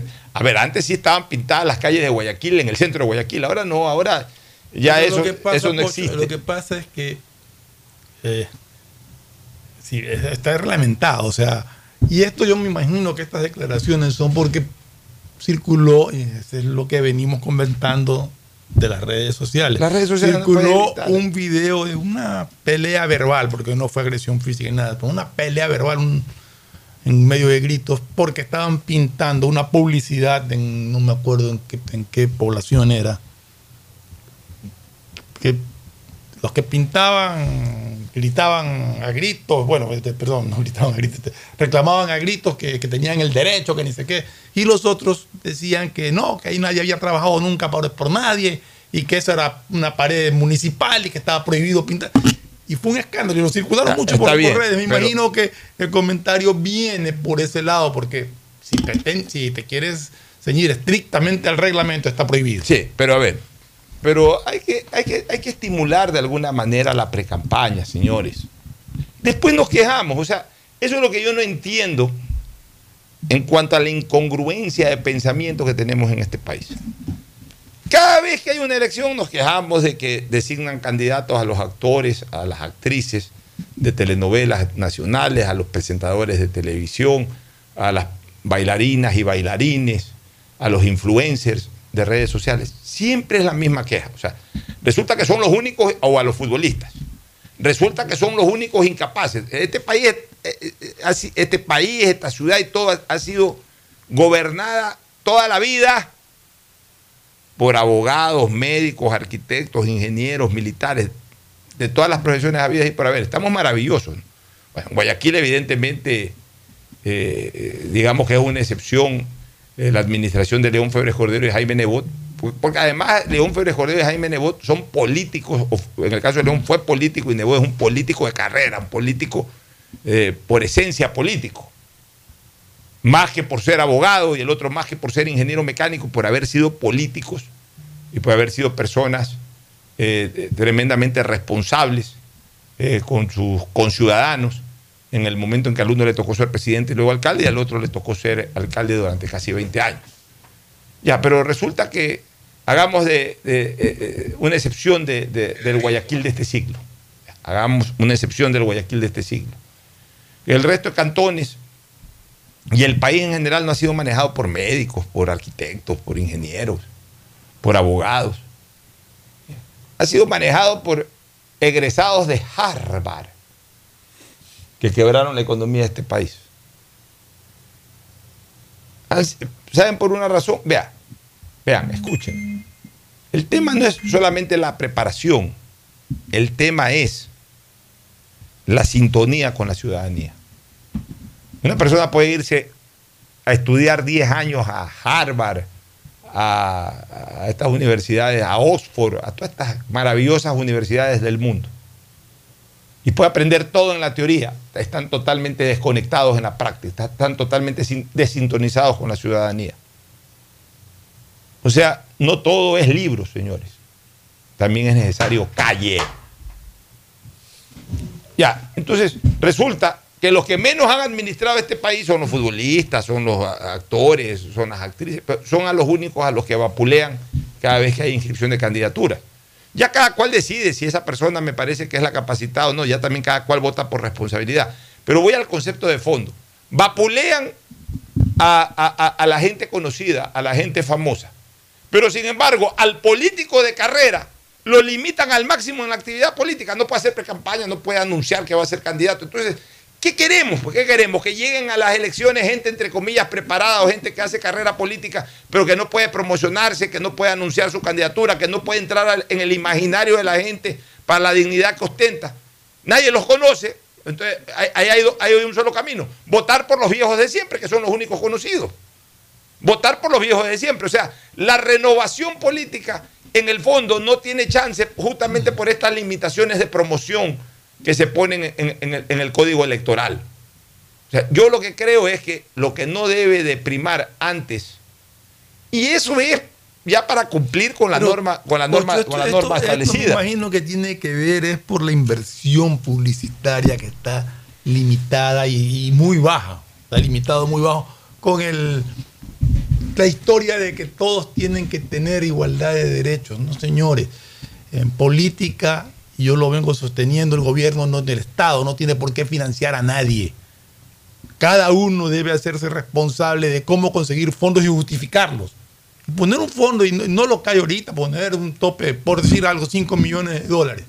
Y tendrá cada uno que ver cómo consigue esos fondos lícitos y justificados, pero con el esfuerzo propio y la gente sabrá a quién apoya. Yo apoyaré a, a- a Ricardo Ron porque creo en él. No, no a Pocho Hart no le voy a dar porque ya le voy a dar al de acá. Eso ya es problema de cada uno cómo consigue Hay, los hay que fondos. apoyar gente joven, Fernando. pero para que, pero para que Ricardo Ron Pero, pero, pero el punto es que al poner ese límite y que el- sea el, el Estado el que tiene que, que pagar las pautas y diseñar las pautas, Ya, pero escúchame una cosa, pero para que Ricardo Ronca, puesto de ejemplo, gane, gane tu voto, tú también tienes que tenerlo en el imaginario como candidato a alcalde, por ejemplo. Si no lo tienes en el imaginario, no, no- sí, lo conozco a Ricardo Ron, hace unos golazos en el colegio de abogados. Bueno, pero es que, es que ya. Pero, pero- pero no lo es- conoces, es que no ya- lo tienes, no lo con visualizado con lo como candidato a estoy Con lo que yo estoy diciendo es justamente que ya no te limitas. Ya el señor Ron podrá hacer la Por campaña cuando eh, eh, quiera. la campaña como quiera. y, y la precampaña, déjelo que por lo menos desarrolle en precampaña, que diga voy a ser candidato a alcalde, eh, que anuncie, que si por ahí alguien le pintó una pared, Ron alcalde, deja esa pared ahí. O sea, lo que no puede el señor Ron es coger y contratar cuñas, Ron alcalde, desde ahora. Pero o lo que no- un ratito, también para, para ser claros. O sea, si la pared es mía, a mí nadie me la tiene por qué pintar. normalmente es mi no te- pared. ya, pues normalmente no, No te pintan digo. paredes de tu casa. No digo. pintan ahí un muro que está No, botado. a veces pintan cualquier cosa que se les ocurre. Y eso también pero bueno, tiene pero, que respetarse. ya, pero ahí no va tanto por el tema electoral, sino por el derecho de propiedad. Así Porque es, yo puedo aquí en mi pared no pintes, pero pues normalmente pintan muros que están ahí en, la- en, la- en, la- en las carreteras, que, que- que son muros que están ahí, pero que Sí, ahora le pagan al, al dueño de la tienda. Ahora Le pagan al dueño de la tienda. Es más, el dueño de la tienda se gana un billetito, Claro, se gana déjalo un que se gane un billetito. A ver, a ver, hay un punto muy importante. pues, Este tema es interesantísimo porque nosotros, como ciudadanos, más allá que tenemos un micrófono aquí a la mano, gracias al sistema de emisoras Atalaya, siempre tenemos que propender y propagar que la ciudadanía pueda participar activamente, Pocho, que es lo que tú estás diciendo. Así el es. problema es que la gente a veces no tiene la posibilidad de participar porque creen que esto está amarrado, no hay nada que hacer, no tengo tiempo, y la ciudadanía se frustra y no le da opciones al resto de ciudadanos de ver caras nuevas o ofertas diferentes. Esto se creó pues por varios motivos. Primero, en algún momento se consideró que un candidato presidencial gastó mucho dinero en televisión y prensa. Lo voy a decir con nombre de apoyo, el abogado Álvaro Novoa. Y que nunca ganó ¿Ya? la elección. Nunca ganó la elección. Lo que demuestra que la plata no te pone un presidente. Correcto, pero yo veía, Pocho, me acuerdo, que yo veía propagandas de Álvaro Novoa cada- en, cada, en cada propaganda, en cada programa, en cada corte. Y ganó las elecciones. Ya, no Llegó ganó las lejos, elecciones. Llegó Ya. relativamente lejos, sí, pues no ganó las elecciones. Entonces nos fuimos al otro extremo. No, hay que bloquear esta posibilidad. Bueno, se la bloqueó.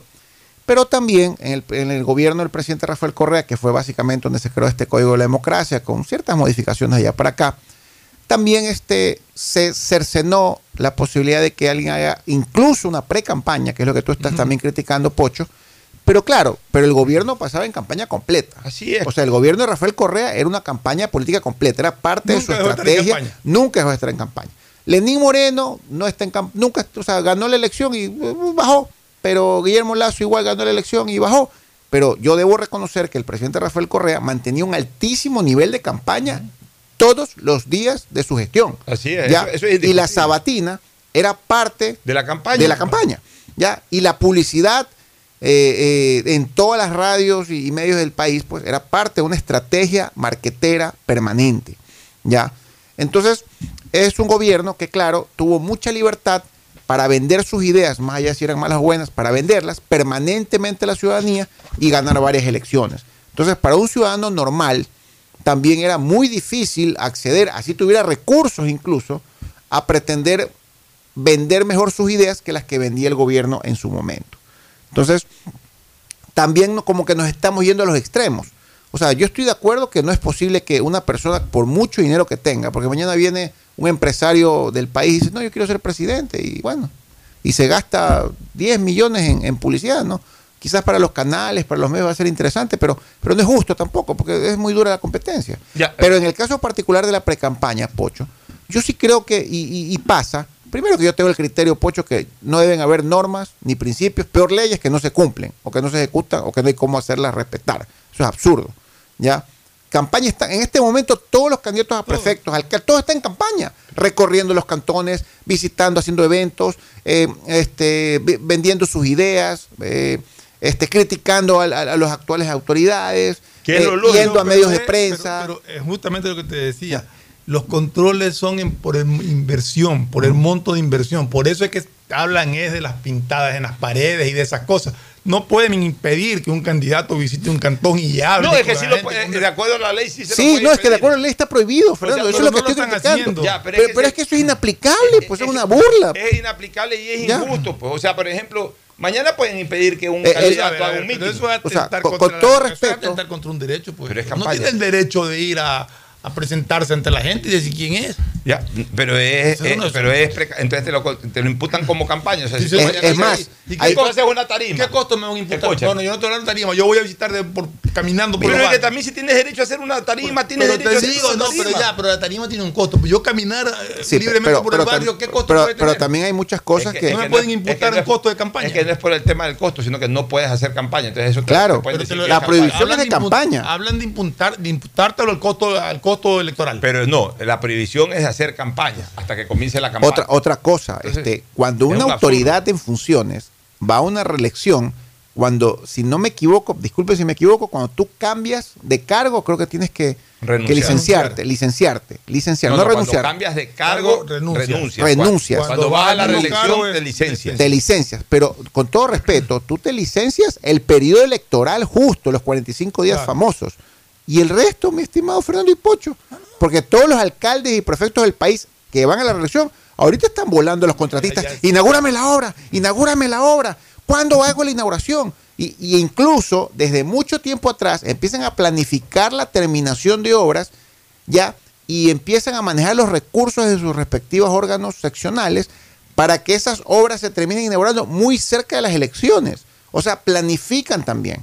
Si vamos a ser muy justos, probablemente las autoridades en funciones deberían licenciarse por lo menos unos tres o cuatro meses antes del día de la votación, es una opinión personal, porque, porque también hay un poco de, eh, de ventaja, por decirlo de alguna manera, que una autoridad en funciones, desde su gestión, pueda Mira. vender mejor su imagen que uno que no está en funciones. Lo que tú dices, yo lo comparto en razón de que hay previsión de hacer pre-campaña para el resto. Pero yo creo que lo que debe abrirse es la posibilidad de la pre-campaña. Y ahí sí que inaugure el alcalde su obra, pues también el opositor puede recorrer abiertamente y puede sacar eh, afiches y puede sacar volantes y puede hacer lo que le da la gana. O sea, una cosa es la campaña electoral. La campaña electoral ya tiene que ver con eh, la difusión ya puntual. medios. Ya pun- no, no, ver, no, eh, no- Pocho, es- aquí está la explicación, es que es justo lo que yo estaba diciendo a, A ver, que le preguntan, le preguntan a, a- a John Gamboa en cuanto a la precampaña que han realizado algunos aspirantes y luego la campaña electoral, ¿cómo será el control? Dice John Gamboa. Ahora que la convocatoria de elecciones está vigente, nosotros tenemos que realizar un recorrido en las vías de todas las provincias para tomar evidencias, fotografías y marcar con coordenadas todo afiche, mural, pancarta, etcétera. De todo lo que encontremos como publicidad electoral que se le carga al candidato, no al partido político, para que al final, cuando entreguen el informe de cierre de cuenta de campañas, nosotros podamos decirle sobre estas publicidades que se colocaron antes de lo permitido y vamos a contar todos los meses o días que esas publicidades estuvieron ahí y lo imputamos al gasto máximo Yo te digo permitido. para imputarlo al gasto. Ya, bueno, entonces si lo vas a imputar al gasto. esa es la, la- la- Ya, la entonces, preocupación grande que tiene por el límite que hay de gasto pero, electoral. pero a ver, entonces, esto es fácil, pues, este, Fernando, si yo fuera estratega de campaña. Yo como estratega de campaña, ¿qué te digo, señores? O sea, yo tengo una máxima que la aprendí de la política y la aprendí de la calle. Para mí, un candidato que quiere pelear la opción tiene que llegar a la campaña totalmente posicionado en el imaginario de la gente, totalmente posicionado. O sea, cuando arranca la campaña, si no estás posicionado en el imaginario de la gente, en la campaña no vas a virar nada, no vas a, no vas a trepar nada, no vas a dar ninguna sorpresa ni nada. La gente tiene, el candidato que quiera pelear tiene que ir posicionado. Dentro de ese posicionamiento, Ricardo, puedes estar en un tercer puesto, puedes estar en un cuarto puesto. Y, en razón de la campaña, si la haces muy bien y, tus- y, los que te van ganando la delantera la hacen muy mal, puedes ir trepando, puedes ir rebasándole, puedes ganar una elección. Pero si no vas posicionado en, la- en el imaginario de la gente que eres candidato a alcalde o a prefecto en este caso, olvídate. Puedes hacer la mejor campaña del mundo, 45 días no te alcanzan para, para- para generar una sorpresa. Entonces, si yo fuera estratega de campaña, ¿qué es lo que yo digo? ¿Qué es lo, qué es lo que yo le diría a mi candidato? Si el problema solamente es imputación de gasto, perfecto. Si la campaña electoral nos permite, por decirte, gastar eh, un millón de dólares, por poner una cifra, un millón de dólares nos permite gastar la campaña electoral. Gastémonos los 500 mil en la, en la pre-campaña y nos gastamos 500 mil en la campaña. Y si esos 500 mil de la pre-campaña no las imputan, llegamos al millón de dólares y no, y- y no cometemos la infracción. El problema no es la, la- la imputación del gasto. El problema, Fernando, es de que es la prohibición de hacer, de, de hacer pre-campaña. Entonces, si tú prohíbes a los candidatos a hacer pre-campaña, llegan unos, unos candidatos absolutamente debilitados al proceso electoral. Pero, pero por eso te decía, según la explicación y según lo que yo entendía de, de este tema, es la preocupación es por imputarlo al gasto electoral. Y están hablando de que van a tomar datos de todo para imputárselos al gasto electoral. No es que han dicho que las van a pintar de regreso o que van a quitar las pancartas, sino que van a imputarlas al gasto Entonces, electoral. bajo ese criterio, yo, Ahora, yo le diría... viendo, todos son precandidatos hasta que oficialicen su candidatura. Claro. Porque aquí estaba también viendo unas sanciones hasta incluso a los medios de comunicación si trata de candidato a un precandidato, lo cual me parece un poquito trío los cabellos, ¿no? ¿Qué más Jorge Yunda que vive en campaña? O sea, allá en Quito. Pero en todo caso, Bueno, el, tema eh, va por ahí de, pero de- ese- de- de imputación al gasto electoral, Pero el que es lo que les preocupa básicamente al Consejo Nacional Electoral. es, es ridículo porque el te- o sea, ya hoy hay precandidatos. Ya, pues si el locutor o el, o- o fulano está y uno le dice candidato a la alcaldía, que porque no dije precandidato, sino candidato me van a multar. Toma Aquí, en yuca. esta parte final de Sí, aquí pues, toma yuca. Sí, sí. O sea, ya, ya, ya nos entramos a Sí, fijar esos son absurdos, de verdad que son absurdos ese tipo de disposiciones de que si le dices candidato. O sea, desde el punto de vista absolutamente técnico, sí, precandidato es hasta que no se inscriba. Así es. Ya, pero Pues no por es- eso vas a sancionar, pues, no, no. por eso vas a sancionar, pues ya vas a entrar a lo semántico, o sea, vas a sancionar la semántica, estamos locos. Este, vámonos a una recomendación comercial para entrar con el tema de la ley de, del- del- la ley de comunicación y alguna otra cosa más que quede boteando en la mesa. Volvemos.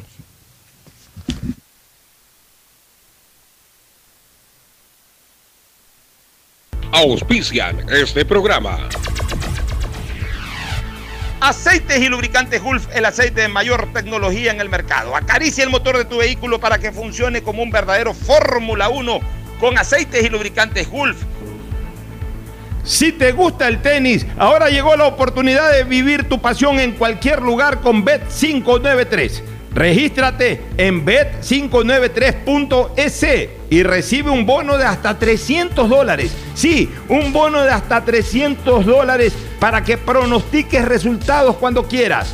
Bet593.es, sponsor oficial de la Federación Ecuatoriana de Tenis y tiene el respaldo de Lotería Nacional. Aplican condiciones y restricciones. Profe Alfaro, ¿quiénes se sientan en el banco de la tri? Yo quería que cada jugador que se siente en este banco sepa qué era lo que estaba representando.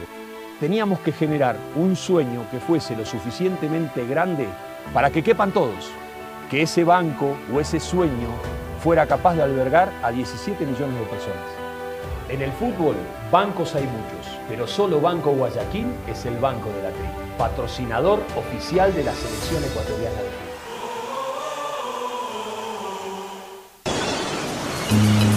Ya es hora de que puedas vivir la experiencia más fabulosa de tu vida. Mole el Fortín te regala una turqueada de lujo. Sí, por cada 15 dólares de compras participas por un espectacular crucero sin visa para dos personas por todo el Caribe. Y lo mejor es que es todo incluido. Pasaje de avión, hospedaje, alimentación, bebidas, diversión y todo lo que te puedas imaginar para disfrutar una turqueada de lujo. Recuerda que la mejor experiencia te la regala Mole el Fortín, porque siempre con sus promociones te conviene. 150 países al mejor precio con el chip internacional Smart SIM de Smartphone Soluciones. Estamos 24 horas en los aeropuertos de Guayaquil y Quito, pasando migración junto al Duty Free. También en Plaza Quil, local 55, en San Borondón, en la avenida principal de Entre Ríos. Lo importante es que cuando viajes estés conectado, sin esperar conectarte un Wi-Fi. Conéctate directamente con tu chip al teléfono celular que quieras llamar a través del WhatsApp o de manera directa. No lo olvides, Smart SIM de Smartphone Soluciones te espera en el aeropuerto con atención 24 horas al día. Amor, ¿no crees que necesito comprar Vigen? Deja ver. Creo que no. No veo ninguna cana. Espera, mira, mira, acá hay una, mira. Toma la lupa. Todos van a querer participar en la promo futbolera Vigen. Presenta una caja vacía de Vigen Men para cabello, para barba y bigote en Western Union a nivel nacional. Reclama tu raspadita y gana camisetas, gorras, destapadores y además participas en el sorteo de 2 TV Smart. Todas las raspaditas están premiadas. Más info en arroba Vigen Ecuador. También participa Vigen Polvo. Solo Claro te da el doble de gigas. Con tu paquete prepago de 3 dólares ahora recibes 3 gigas más 3 gigas para la noche por 3 días. No esperes más y cámbiate a Claro. El prepago con más gigas, más velocidad y más cobertura. Válido hasta el 31 de agosto. Más información en claro.com.es. Pedagogía, diseño, medicina, arquitectura, comercio, turismo, nutrición, literatura, computación, psicología, trabajo social, electricidad, agronomía, animación digital. La verdad es que tenemos tantas carreras que ofrecerte que no nos alcanzan en esta cuña. Ven a la Feria de Estudios de la UCSG y descúbrelas todas. Te esperamos este 5 de agosto, de 8 a 17 horas, en la avenida Carlos Julio Arosemena, kilómetro 1 y medio. Tenemos muchas sorpresas y beneficios para ti. Universidad Católica de Santiago de Guayaquil. Nuevas historias, nuevos líderes. Estamos en la hora del pocho.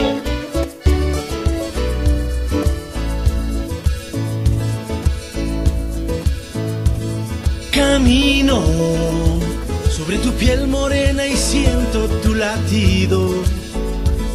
Y miro todo lo bueno que los dos hemos vivido. Te digo, solo hay razones para estar agradecido. Es lo que somos y lo que siempre hemos sido. Amigos, porque ganamos cuando mucho hemos perdido somos lo mismo, porque peleamos contra el mismo enemigo. Yo sigo hasta el Muy bien, ya estamos en la última parte del comentario del análisis político. Vamos con, eh, a propósito, y antes de estar a la conversación sobre el veto parcial, que según el secretario de Comunicación es casi total, no señores, no nos confundamos. Así se vete todo menos un artículo, es veto parcial. parcial. No hay veto No casi, casi. totales. O hay veto total o hay veto parcial. Veto parcial puede ser el 99% de la ley vetada, es veto parcial. Y, y si no, es un veto total. Cuando se dice veto total y se va al archivo. O sea, no hay un casi veto total.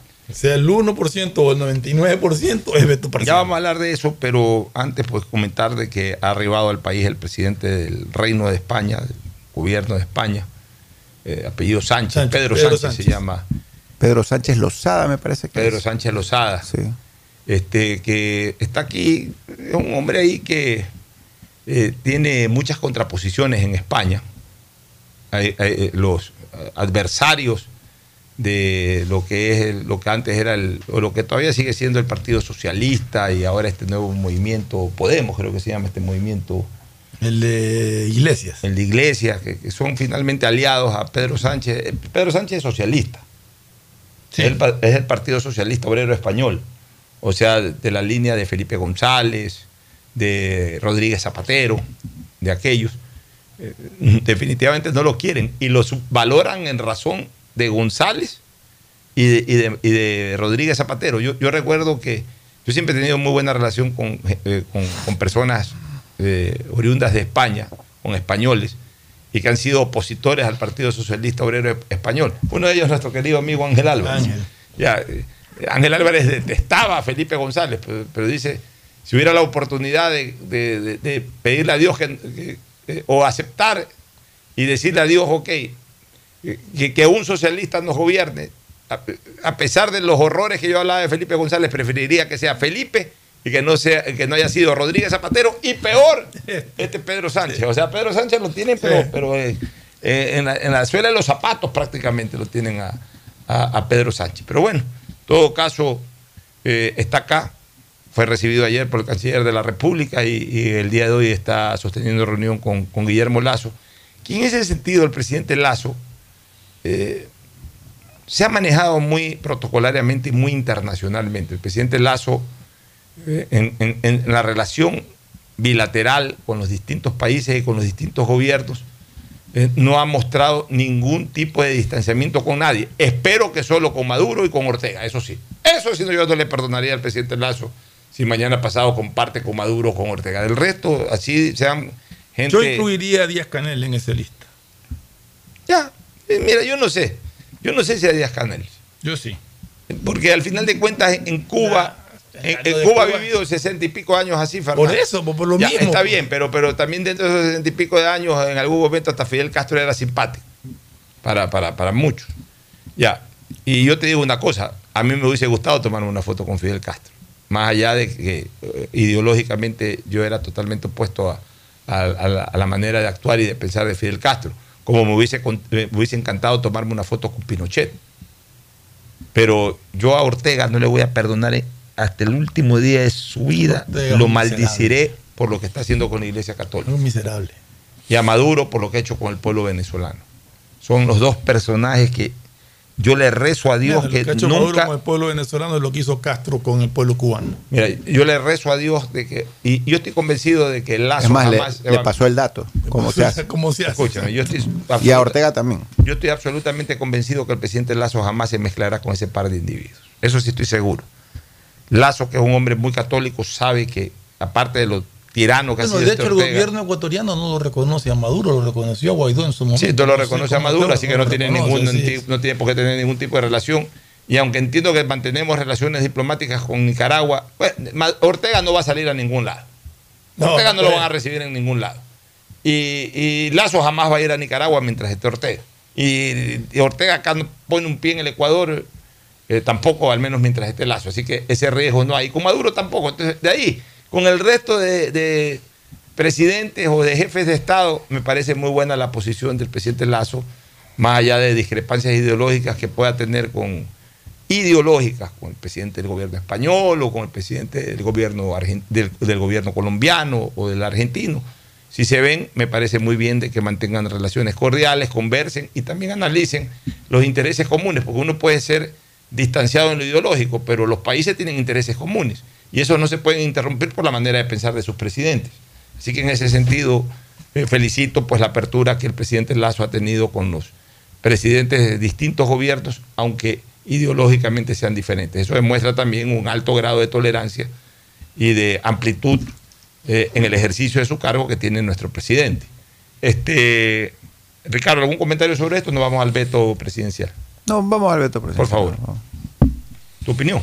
Ah, bueno, mi opinión particular del veto presidencial eh, es que el presidente Lazo, al momento de vetarlo parcialmente, provocó una pequeña posibilidad de que la Asamblea pueda eh, ratificarse en lo originalmente enviado, lo cual va a generar un, lo cual ha generado desde el primer momento que la Asamblea aprobó esta ley ha generado un malestar altísimo en todo lo que concierne a la prensa en el Ecuador, porque obviamente incluye normas con restricciones, ya y con sanciones que pueden ser eh, dañinas para la ley de expresión en el país. Yo personalmente siempre he considerado que la ley de expresión tiene que ser absolutamente amplia. Lo- lo- los ciudadanos, los medios de prensa, deben tener absoluta libertad para poder eh, emitir sus opiniones. Así funciona cualquier Estado de Derecho en cualquier Estado del mundo relativamente normal. Obviamente en Venezuela no funciona así, ni en Cuba, ni en Nicaragua, ¿no? pero esos no son ejemplos, son las excepciones. Ya. Entonces, eh, hubo algunas reuniones, el presidente Lazo eh, organizó con, básicamente con Clever Chica, presidente de la Asociación de Radiodifusores, con los presidentes de los gremios de distintos medios de comunicación, y supuestamente pues hubo un consenso relativo a que tenía que emitirse un veto total para garantizar jurídicamente de que la Asamblea no pueda, por algún u otro motivo, sumar los 92 votos que necesita, las dos terceras partes, para poder ratificarse en lo aprobado.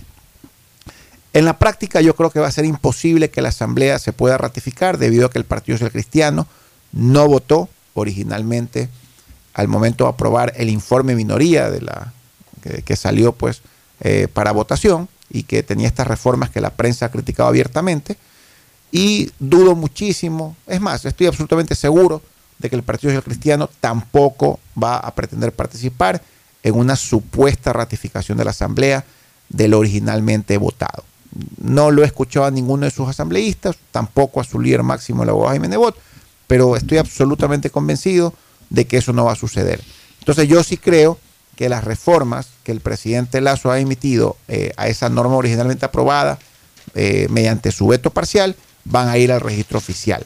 Esa es mi opinión personal y ahora lo que le toca a la prensa es básicamente analizar, comentar o criticar, si es el caso, las reformas que el presidente Lazo le ha impuesto a esta nueva eh, ley de comunicación, a estas reformas de la ley de comunicación. Bueno, vamos a leer algunas de las cosas, ¿no?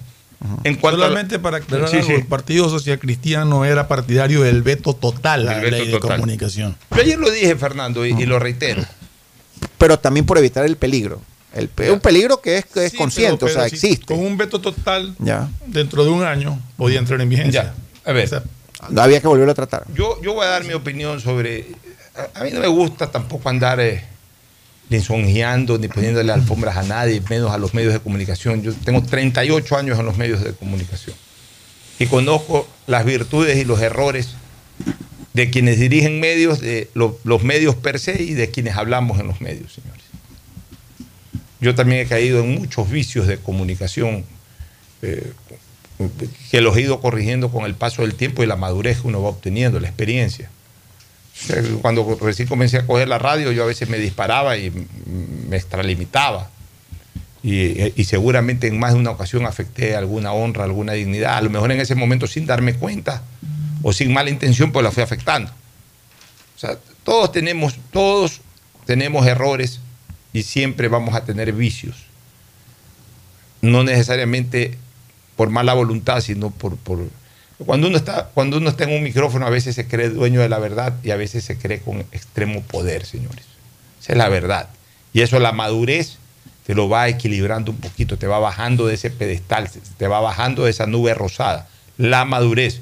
Pero no todos los que hablamos tenemos 38 años de experiencia como en mi caso. O sea, hay gente que o habla muy joven todavía o que recién comienza, con el caso de Ricardo, Ricardo se maneja con mucho equilibrio, Fernando ya tiene algunos años en esto, pero, pero hay gente que de repente recién agarra un micrófono y aunque sean maduros para otras cosas, eh, para este tipo de temas, de repente eh, sí se desenfocan un poco, o sea, se, marean un poco. O sea, la madurez además es una, hay, hay una cosa que hay que tener siempre clara y, y- y yo la tengo clara.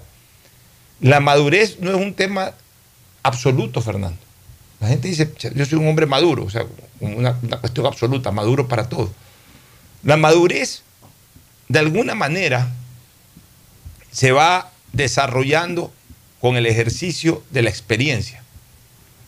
O sea, tú puedes ser... Por eso hay el famoso dicho cuando nos reunimos viejos, como compañeros de la universidad y todo, y estamos en las bromas y todo, y nunca Pero es que no maduran ustedes. ¿Por qué? Porque como tú dices, la madurez es para ciertas cosas y para otras cosas uno prefiere ser el inmaduro que era cuando está reunido con sus amigos. en la O, broma, o en incluso en, o incluso en actividades, en actividades que uno no ha estado acostumbrado a hacerlas y que las comienza a hacer, aunque esté viejo, de repente eres inmaduro, Eres en, la, inmaduro. eres No inmaduro en la inexperto, materia.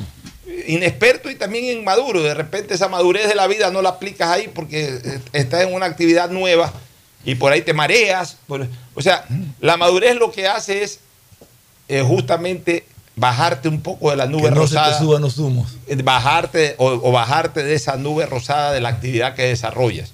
Si tú eres un abogado y tienes 40 años en el ejercicio de tu, eres maduro en el ámbito del derecho. Entonces ya tú no ya sabes que no tienes que estar en la nube roba- eh, en la nube rosada del derecho.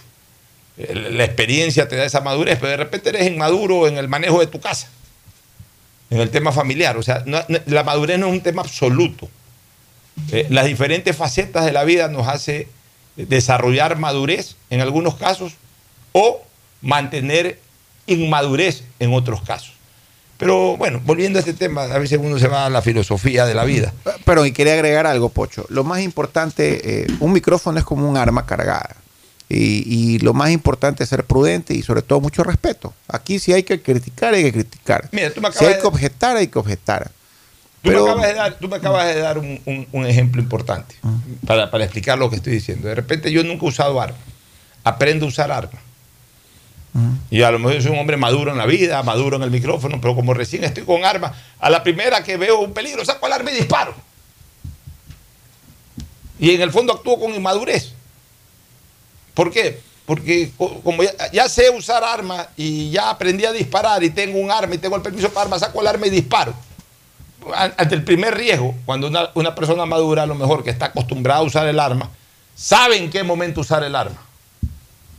Sabe que el tema no es para usarla inmediatamente. O sabe que no es para sacarla. La inmadurez, que te la en el uso del arma, por ejemplo, ¿qué te, puede hacer- qué te puede generar? Que ante cualquier problema saques el arma, aunque no la vaya. Y es más, sabes que no la vas a usar, pero la sacas. Eso es un acto de inmadurez. Puedes tener 60 años, puedes cometer ese error si nunca has usado armas.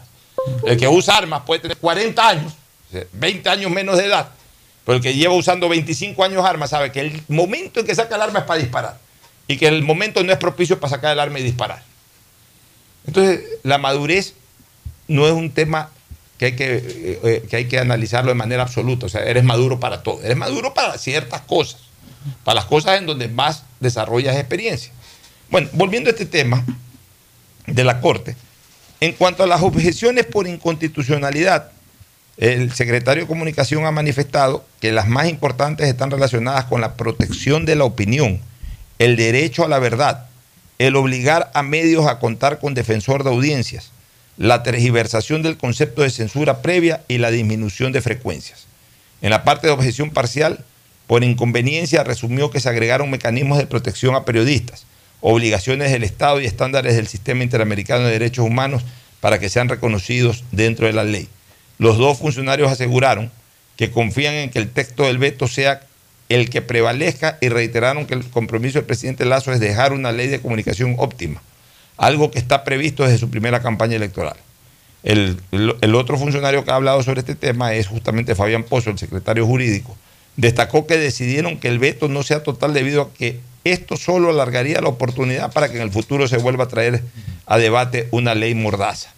Me parece correcta la posición. Mira, AER y muchos comunicadores han venido pidiendo el veto total. El Partido Social Cristiano ha venido pidiendo el veto total. Yo no estoy de acuerdo con el veto total, porque yo sí estoy de acuerdo que tenga, y ayer lo dije, que tiene que haber una ley de comunicación. No una ley de comunicación restrictiva, pero sí una ley de comunicación reguladora, que es otra cosa. Una cosa es regular, otra cosa es impedir. Yo pienso que la comunicación, que es una actividad más, tiene que estar también regulada, como están reguladas las otras actividades. El sistema financiero está regulado a través de, distintos códigos normativos del sistema financiero. El sistema educativo está regulado a través de códigos eh, relacionados con el sistema educativo. La salud está regulada a través de normas del sistema de salud. Eh, todas las actividades del país, todas, absolutamente todas, están reguladas por ley. Tampoco, tampoco la comunicación eh, puede, puede desarrollar un ámbito silvestre, es decir, la ley de la selva. A nosotros nadie nos regula, no hay que cumplir con ninguna estipulación, decimos lo que nos da la gana, usamos la frecuencia como nos da la gana. No, señores, hay que la comunicación también tiene que tener una ley que regule muchas cosas. Lo que no debe de tener son restricciones para la libertad de expresión, pero sí debe de tener también puntualizaciones para el libertinaje de opinión o de expresión, que es otra cosa. En concordancia con las normas constitucionales. Una ley de comunicación sí tiene que tener una norma concordante con el derecho, por ejemplo, a la buena reputación de las personas, el derecho a la honra. O es que la libertad de expresión, como aquí malhadadamente se ha eh, querido vender también por parte de sectores periodísticos, la libertad de expresión es tan amplia e ilimitada que, ah, tal persona por ser funcionario está sometido a la vindicta pública y como está sometido a la vindicta pública se le puede decir cualquier cosa y que, que ese funcionario no es padre de familia, no es hijo de familia, ese funcionario no tiene, no goza del derecho constitucional a la honra. ¿Por qué yo tengo que decirle ladrón a un funcionario por, por- porque es funcionario? ¿Por qué tengo que decirle ladrón? Peor si es un funcionario honrado. Por- no, pues que obviamente, y más aún, ah, porque sal- alguien en Twitter puso dos papeles ahí, entonces ya como alguien en Twitter, y además esto de las redes sociales hay que entender una cosa, el 90%, 95% de las denuncias que salen en redes sociales contra una persona o contra una empresa generalmente lo hace o lo manda a hacer la empresa perdedora o la persona que perdió una opción por ganar el espacio que el otro ganó, entonces lo empapela y lo destruye. O sea, nadie lo hace por patriotas, nadie lo hace por limpiar la imagen del país. Todo, todo el que tira eh, un, Twitter, eh, un- una producción de Twitter en contra de otra persona tiene un interés creado, señores. Eso, eso hay que tenerlo en claro. Entonces, claro, como viene un Twitter de esa naturaleza, ahora todo el mundo lo que hace con los WhatsApp es que me llega un mensaje, Ricardo Ron es la peor escoria que hay en la colectiva, y yo hoy disparo a todo el mundo, a mis contactos, hago crecer exponencialmente. Hay esta costumbre ahora de difundir cualquier basura que llegue. Y claro, entonces si lo recoge un en redes sociales no se puede hacer nada. Ese es el riesgo que tiene el funcionario, que está expuesto al- al chisme que antes era en la calle, ahora es en el Twitter o ahora es en el WhatsApp. Pero en los medios formales, el funcionario también tiene que ser protegido en su imagen y en su dignidad. ¿Por qué? Porque es un derecho constitucional del cual goza. Sin desmerecer, Pocho, que el funcionario siempre va a estar mayor, o sea, mayor- la- Mayormente expuesto. mayormente expuesto a las críticas y a la visión de los ciudadanos. Una cosa eso, es eso, yo soy el primero que, que defiendo eso porque Eso es opinión. nosotros, o sea, eh, tienen en las manos el destino de nuestras instituciones, de nuestro país, de nuestras áreas, o sea, de nuestros activos, etcétera, etcétera. Entonces es lógico que el funcionario público esté permanentemente vigilado, por decirlo de alguna manera. Ricardo, pero eso es libertad de expresión. Pero el libertinaje de expresión es comenzar a insinuar o a decir de frente que fulano se está robando la plata o que es un corrupto, todo. Eso ya es libertinaje. El funcionario público, el funcionario, dicen que es redundancia señalar el funcionario público. El funcionario no tiene por qué estar expuesto a, esa agresión. Pues. Nadie tiene por qué estar expuesto a una agresión. O sea, mira, mira la incongruencia. El funcionario está protegido de una agresión física, pero está totalmente desprotegido de una agresión verbal o de una agresión digital o una agresión eh, comunicativa. O sea, e- e- es, ilógico eso. Si ya lo protege físicamente, si alguien le pega a un ministro de Estado, es un delito eh, superior a que si alguien le pega a cualquier otra persona en la calle. Si alguien le pega a un presidente, es un delito mucho más grave que si alguien le pega a una persona cualquiera en la calle. Pero en cambio al presidente sí le podemos decir ladrón, al ministro sí le podemos decir ladrón. Y resulta que como es presidente o como es ministro, tiene que someterse a la vindicta pública. O sea, una cosa que tú puedas decir, el presidente es pésimo gobernante, ese ministro no tiene ni idea de lo que hace. Eso es libertad de expresión. Voy a decirle ladrón, sinvergüenza, eh, tu mujer te está poniendo los cachos y ese tipo de cosas. Eso ya es una agresión, pues eso ya es libertinaje de expresión, eso tiene que O estar tu mujer se acuesta con tal. Que, Ya, que- que eso es menos, eso ya es chismerío barato. Pero otra cosa que también tiene que ser este, regulada, Ricardo, o sea, es el linchamiento mediático. Tú no puedes mañana, sale una noticia de que el funcionario se llevó un celular y darle 100 días a esa noticia dándole diferentes vueltas y enfoques, pero la misma noticia 100 días. Se informa. Al día siguiente toma unas reacciones, una ampliación, una complementación, y ahí que deja que la justicia, eh, si es que toma, toma carta en el asunto, la ventila y todo, pero aquí hay. entonces, vamos a joderlo a Ricardo Ron. Vamos a joderlo a Ricardo Ron. Ricardo Ron se llevó un celular.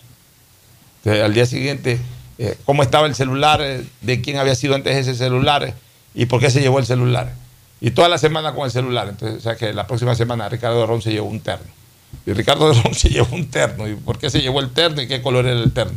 Y al día siguiente, a la semana siguiente, Ricardo Ron se llevó un carro. Y, cómo era ese carro? ¿Y de quién era ese carro? ¿Y por qué se llevó el carro? Entonces, todas las semanas están dándole algo de palo a Ricardo Ron. Eso se llama linchamiento mediático. O sea, nadie puede ser tan diablo, nadie puede ser tan imperfecto para todos los días de una vida recibir críticas. Cuando eso ocurre, se llama linchamiento mediático, señores. ¿Le gusta a quien le guste o le disgusta a quien le disguste ese comentario? Pues es la verdad, Ricardo. Y eso, y eso recogía la ley de comunicación ante- anteriormente, pues, ¿no? Entonces, yo sí creo que debe haber una ley, aunque el estilo del presidente es como quien dice dejar que... Yo te digo una cosa, hay dos cosas de la ley correísta que yo no las hubiese sacado nunca. Y además eran, eran artículos que siempre yo los discutía eh, en, en común acuerdo con el ingeniero León Febres Cordero, porque era de lo que más se quejaba el ingeniero León Febres Cordero, que los medios de comunicación linchan mediáticamente y acusan a veces irresponsablemente. O sea, el, el- derecho a la honra, el derecho a la réplica y el no linchamiento mediático para mí son puntos innegociables de esta o de cualquier ley. Y que una ley de comunicación debe existir, debe existir. De ahí otras restricciones y otros absurdos que tuvo la ley correísta y que hay que reformarlas y que a buena hora que las están reformando, a buena hora. Pero esos tres puntos para mí en toda ley de comunicación debe de existir. Hay un debate muy importante, Pocho, que, que es básico. Si, si la, la prensa debe ser sancionada penalmente cuando se le va la mano en temas de injurias. Injurias calumniosas, injurias no calumniosas. Y hay una defensa muy acérrima de, much- de un sector que establece que la- la- las sanciones deberían ser solamente civiles e indemnizatorias, pero no penales. Ese es un debate muy interesante, extremadamente interesante. Aquí lo absurdo es. Que quieran sancionar a un medio, o a una empresa jurídica, al dueño, un medio Ah, no, de comunicación, por la opinión de un no. editorialista o por una calumnia que lanza en un momento un editorialista. No puede. No puede, porque, porque el editorialista o articulista que con nombres y apellidos firma su es, es responsable absoluto y único. Ah, que el periódico lo permitió. Bueno, eh, eh, eh, lo permitió, pero yo sí creo que esa persona sí tiene que ser, yo creo que esa persona sí tiene que ser sometida también a una acción penal, pues. O sea, ¿por qué, por qué hay en el, en el Código Orgánico Integral Penal, por qué hay este, el delito calumnia? Y ese delito de calumnia puede ser eh, aplicado a cualquier ciudadano. ¿Y por qué al que expresa públicamente en un medio de comunicación a título de periodista puede calumniar y no responder? Tiene que responder, no el medio, la persona que lo hace. Y, también, y también quiero hacer hincapié, ya que trajeron a colación eso, la teoría de la autoría coadyuvante que involucró a los directivos de Eso Universo en su momento, eso es un absurdo. Justamente un absurdo. Absurdo. Si había algún tipo de injuria, tenía que ser asumida por el Ah, señor ah, Emilio Palacio, si es es. que había. No voy a entrar a discutirlo. Pero la autoría coadyuvante, Eso es una ridiculez. eso es una barbaridad Eh, eh, es una- que no tenía pies ni cabeza y se cayó solo. Se terminó cayendo Ya, solo, eso, lamentablemente. eso es una ridiculez a mi criterio porque en todo caso los... Es como que lo que aquí hablemos nosotros tenga alguna connotación con el director de la radio Atalaya. Eso es Así una es. barbaridad. Mira, los agentes del delito hoy son dos. Antes eran tres, hoy son dos. El autor y el cómplice. Punto. El encubridor también. El encubridor ya no tiene responsabilidad de calidad de encubridor. Ya, ya acuérdate que eso se eliminó en, en- en el Código Orgánico Integral Penal. Antes sí había encubridor. Ahora ya el encubridor le han dado otra figura. Todavía una persona que encubre tiene algún tipo de responsabilidad, pues ya no como antes. Ahora, ahora eh, los agentes del delito son solamente dos. El, el autor, que puede ser autor intelectual y autor material, y el cómplice, que es el que ayuda a desarrollar el delito. El encubridor es el que, cometido el delito y sin tener nada que, eh, eh, sin haber participado en nada, cubría.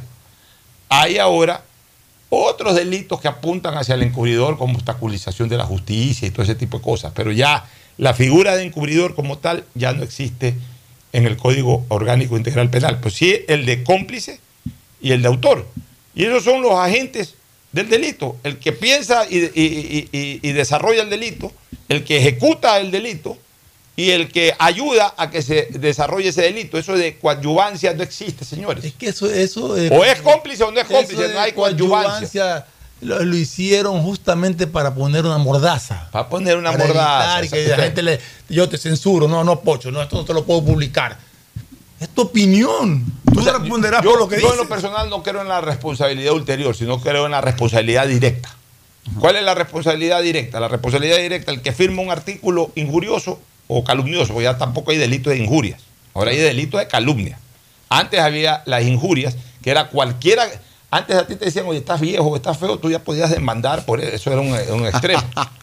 Esa es la, la leve, la super leve. Esa era la, la- la leve. La grave, eh, eh, eh, las graves eran las injurias calumniosas y no calumniosas. O sea, si era una injuria calumniosa, es decir, imputándote un delito, eh, eh, tú tenías que presentar una querella por injurias calumniosas. Y si era simplemente una injuria, eh, eh, una, una agresión verbal, que tú la considerabas una injuria porque te Injuria afectaba. leve.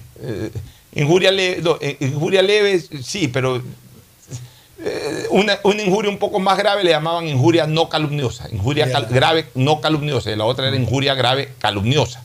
Ya, quitaron lo que es injurias y solamente dejaron esto para delito de calumnia, es decir, cuando se te imputa la comisión de un delito sin que tú hayas sido sentenciado ni nada. O sea, eso- tú eres ladrón. A mí cuando me han sentenciado ladrón, no, nunca. Entonces, ahora te, te presento una querella de, de calumnias. Ya, entonces, para mí, ahí eh, no debe haber re- responsabilidad ulterior, sino responsabilidad directa. El que insulta, el que calumnia, ese tiene que responder penalmente. Si es un artículo firmado por un eh, este, articulista, ese articulista, no el medio. Y si esa noticia sale sin nombre en el medio, bueno, el medio tendrá que responder porque sale sin nombre, por en- por ende se le imputa al medio, salvo que el medio revele, cosa que nunca lo va a hacer, quien la escribió. Pero, es en todo caso ahí responsabilidad directa. Pero responsabilidad coadyuvante, responsabilidad indirecta, eso no debe de existir. Pero yo lo que sí creo es que también en la comunicación sí hay que regularla y sobre todo tener en claro de que eh, los medios de comunicación tienen que generar libertad de expresión, no libertinaje de expresión. Vámonos a la pausa para retornar ya con el segmento deportivo. El siguiente es un espacio publicitario apto para todo público.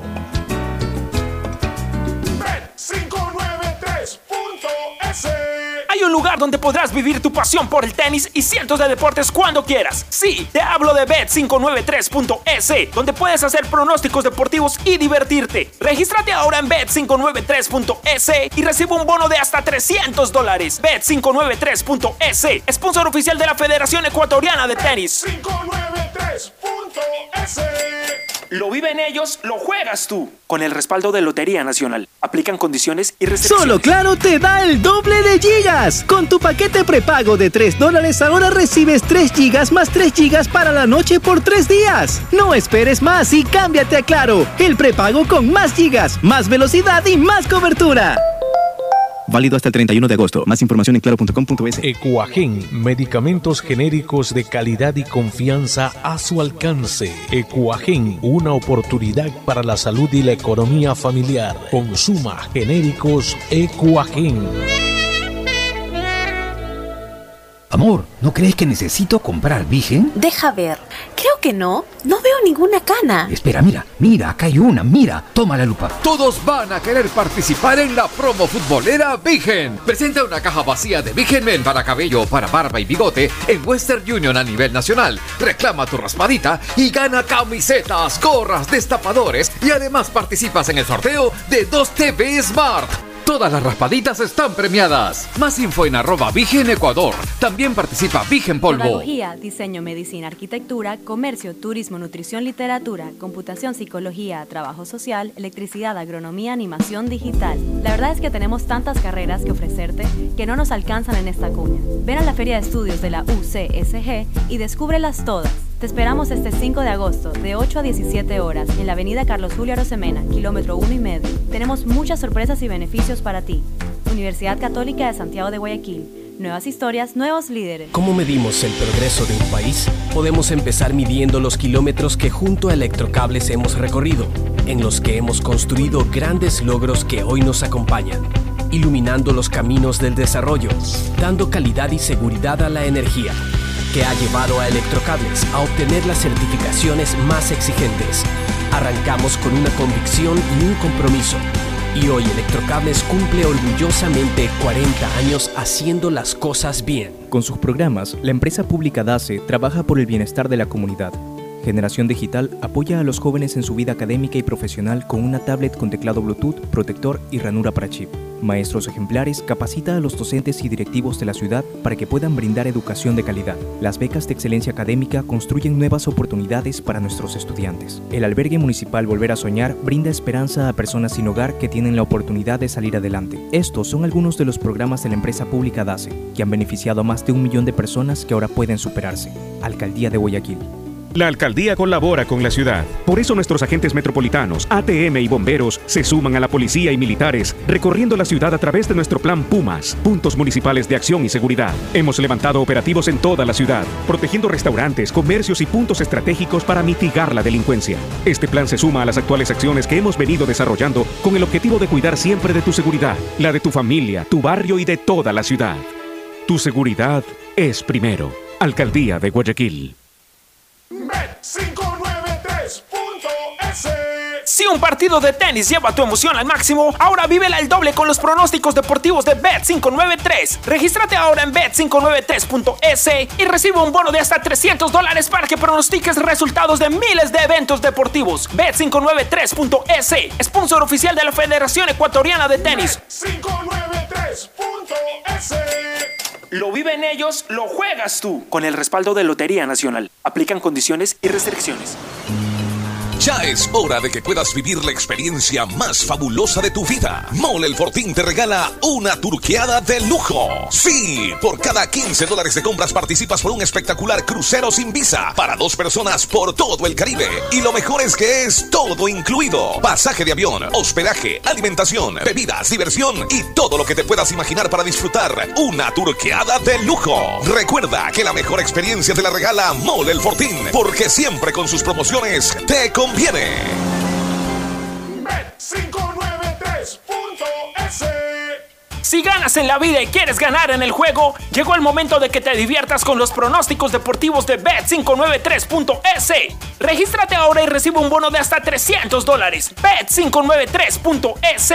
Sponsor oficial de la Federación Ecuatoriana de Tenis, con el respaldo de Lotería Nacional. Bet593.es Lo viven ellos, lo juegas tú. Aplican condiciones y Viaja restricciones. conectado con Internet a más de 150 países al mejor precio con el chip internacional Smart SIM de Smartphone Soluciones.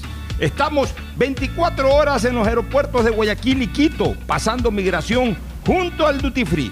También en Plaza Quil, local 55, en San Borondón, en la avenida principal de Entre Ríos. Lo importante es que cuando viajes estés conectado, sin esperar conectarte un Wi-Fi. Conéctate directamente con tu chip al teléfono celular que quieras llamar a través del WhatsApp o de manera directa. No lo olvides, Smart SIM de Smartphone Soluciones te espera en el aeropuerto con atención 24 horas al día. ¿Cuál es la importancia del banco para la selección? Desde este banco plantamos la semilla de un sueño. cuando uno llega a su hogar, ve a su familia, mira para atrás y ve que el, todo el sacrificio no fue en vano. Y ese sacrificio se pudo hacer realidad porque hubo un banco también que le dio la posibilidad de que ese sueño se pueda cristalizar. En el fútbol, bancos hay muchos, pero solo Banco Guayaquil es el banco de la T, patrocinador oficial de la selección ecuatoriana fútbol. Hay sonidos que es mejor nunca tener que escuchar. Porque cada motor es diferente. Desde hace 104 años, Lubricantes Gulf mantiene la más alta tecnología y calidad en línea de aceites para motores a diésel y gasolina. Está hecho con una fórmula especial para dar excelente protección a todo tipo de motores, evitando el desgaste prematuro de pistones, anillos y árbol de levas, ayudando a mantener limpio el motor y libre de depósitos que se forman por las altas o bajas temperaturas. Dele a su motor lo que se merece. Lubricantes Gulf, la más alta tecnología en lubricación. 104 años preservando la vida de su motor. Lubricantes Gulf. Gulf es más lubricante.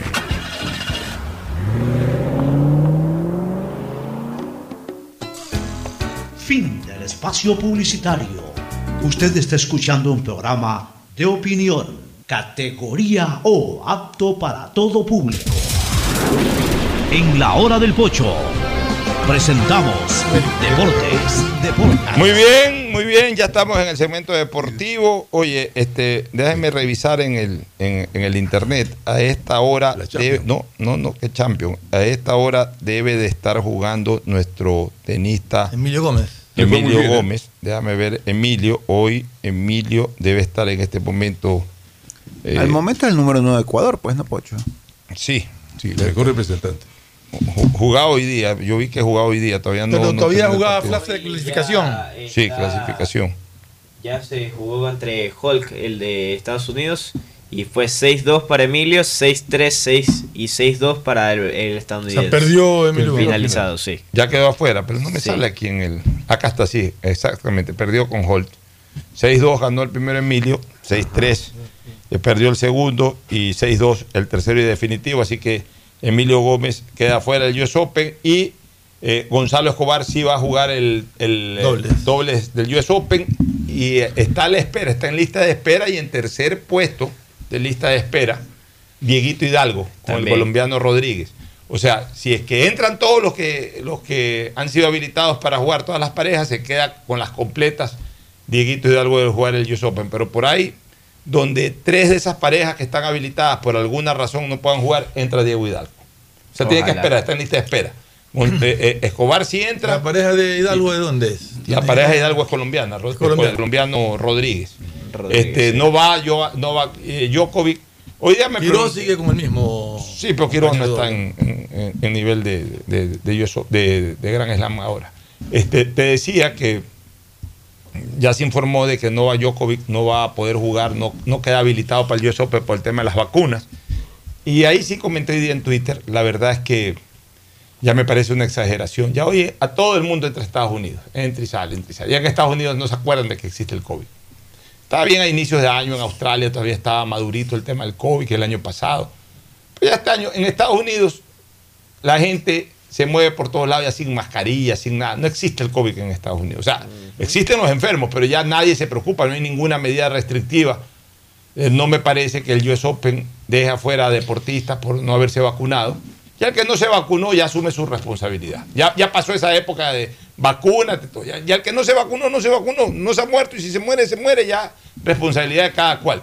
Y si contagia, eh, contagia. Pues ya el que está vacunado no le pasa nada y el que no está vacunado, eh, a lo mejor le puede pasar algo tampoco le pasa nada. En todo caso, lo que sí podrían mantener es una prueba COVID. Ok, el señor Djokovic no se vacuna. A Estados Unidos él puede entrar. Entra con una prueba de vacunado que no tiene COVID y entra. Ya. Y, y en el US Open también, que le hagan otra prueba y si no está con la enfermedad y que le hagan por último prueba todos los días. Pero ya anunció él oficialmente que no va. Él dijo que no va. Él fue el que dijo que no va. Pero porque le ponían esta limitación. Imagino, sí. Claro. Oye, el saludo. Escobar sigue con, con el mismo compañero. Sí, sí, Escobar Sí, sigue con, sí. pero hasta este torneo. A solo hasta este Después torneo. de US Open se separan, una pena, porque la verdad que han hecho una una excelente. excelente haciendo dupla, bien. sí. El saludo de esa voz incomparable e inconfundible, la de Agustín Filomentor Guevara Morillo. Muchas gracias, muchas gracias, Pochito. Y para dar una buena noticia a los comunicadores, a los periodistas, no necesita pagar usted lo que debe en el colegio de periodistas, porque si debe 10 años, ya no es periodista, no. Entonces está totalmente absuelto eso, está condonado el valor, tiene que ir a votar por la lista 2 de los periodistas acreditados. Está don Alfredo Llerena Guerrero, que está, y me han considerado a mí para el Tribunal de Honor. también Cuente con nuestro apoyo. Por lo tanto, pues Así estaremos que- los viejos volviendo a retomar el colegio de periodistas como debe ser. Bueno, campaña abierta para esa lista acá en la hora del pocho. Este, ¿qué, qué, qué temas tenemos antes de entrar al fútbol? Te ha saludado todavía, Tete. eh, Ya ya, saludado, saludó pero- don Tete. Claro, con la información de. Emilio Gómez, ¿cómo están? Ahí con ese saludo pues que hicimos. Entre otros aspectos está hoy se da la presentación de la camiseta de Ecuador. Así, la nueva. Eh, habló hace poco Jorge Célico y Alejandro Domínguez ayer por la noche dijo que mañana está aquí en Mañana está aquí para firmar un convenio Eh, con Guillermo una Lazo. cosa, Tadea, ¿la camiseta ya ha salido publicitada o todavía No, todavía no. O sea, un Son secreto, digamos. Pura filtraciones. y todo. Pero hoy la vamos a ver. Hoy Pero hoy 19 horas 30. Vi en el periódico como 30 camisetas, no sabía que la primera camiseta había sido negra. Bueno, en todo Sí. Claro, han Ah, hecho un recorrido. Han hecho un recorrido. caso, hoy, hoy, hoy. Pero es que no vamos- lo invitaron a usted pues al evento. Hace 60 años, 70 años. Sí, puede ser, sí. En todo Yo caso- yo alcanzaba, porque yo veo fútbol desde el año 57. En todo caso, vamos a estar pendientes del modelo de la camiseta mundialista. De la Oye, los grupos- cuarta camiseta para una Copa del Mundo. Grupo de Champions tenemos. Para... Sí, aquí estamos. Grupo de Champions. A ver. A Carapaz antes, ¿cómo le fue a Carapaz hoy día? Carapaz está décimo en la general, sigue manteniendo su distancia con Roglic. Cuatro minutos, ¿no? Está, no, está a 33 segundos de, Ah, ya. de Roglic, de Roglic.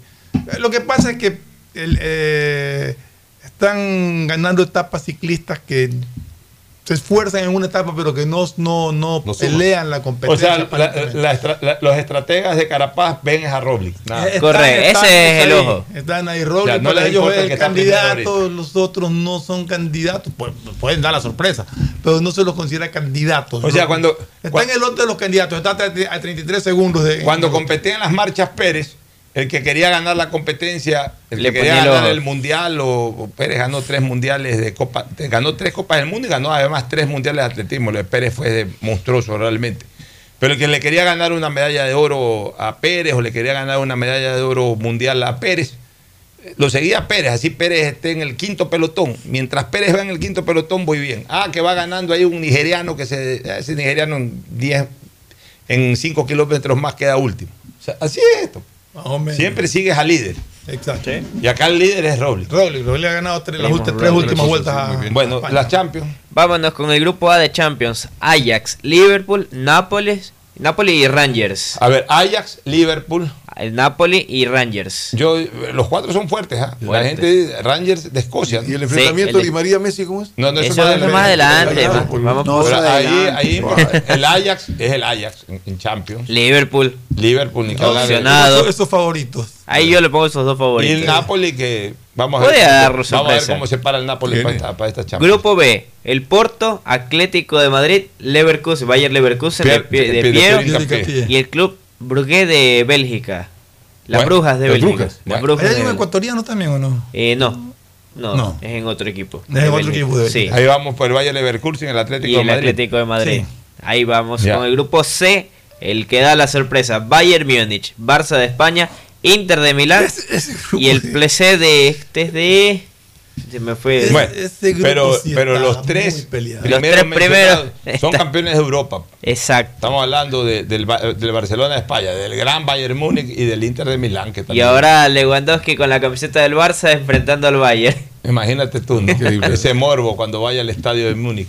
De No, y, y el Inter tiene sus estrellas también. Pues, También, Lukaku, Lukaku. Martínez. Y el Inter es campeón de, de Italia ahorita. Sí, el vigente campeón de Italia. No, no, no, el Filipao Milán es el campeón de Italia.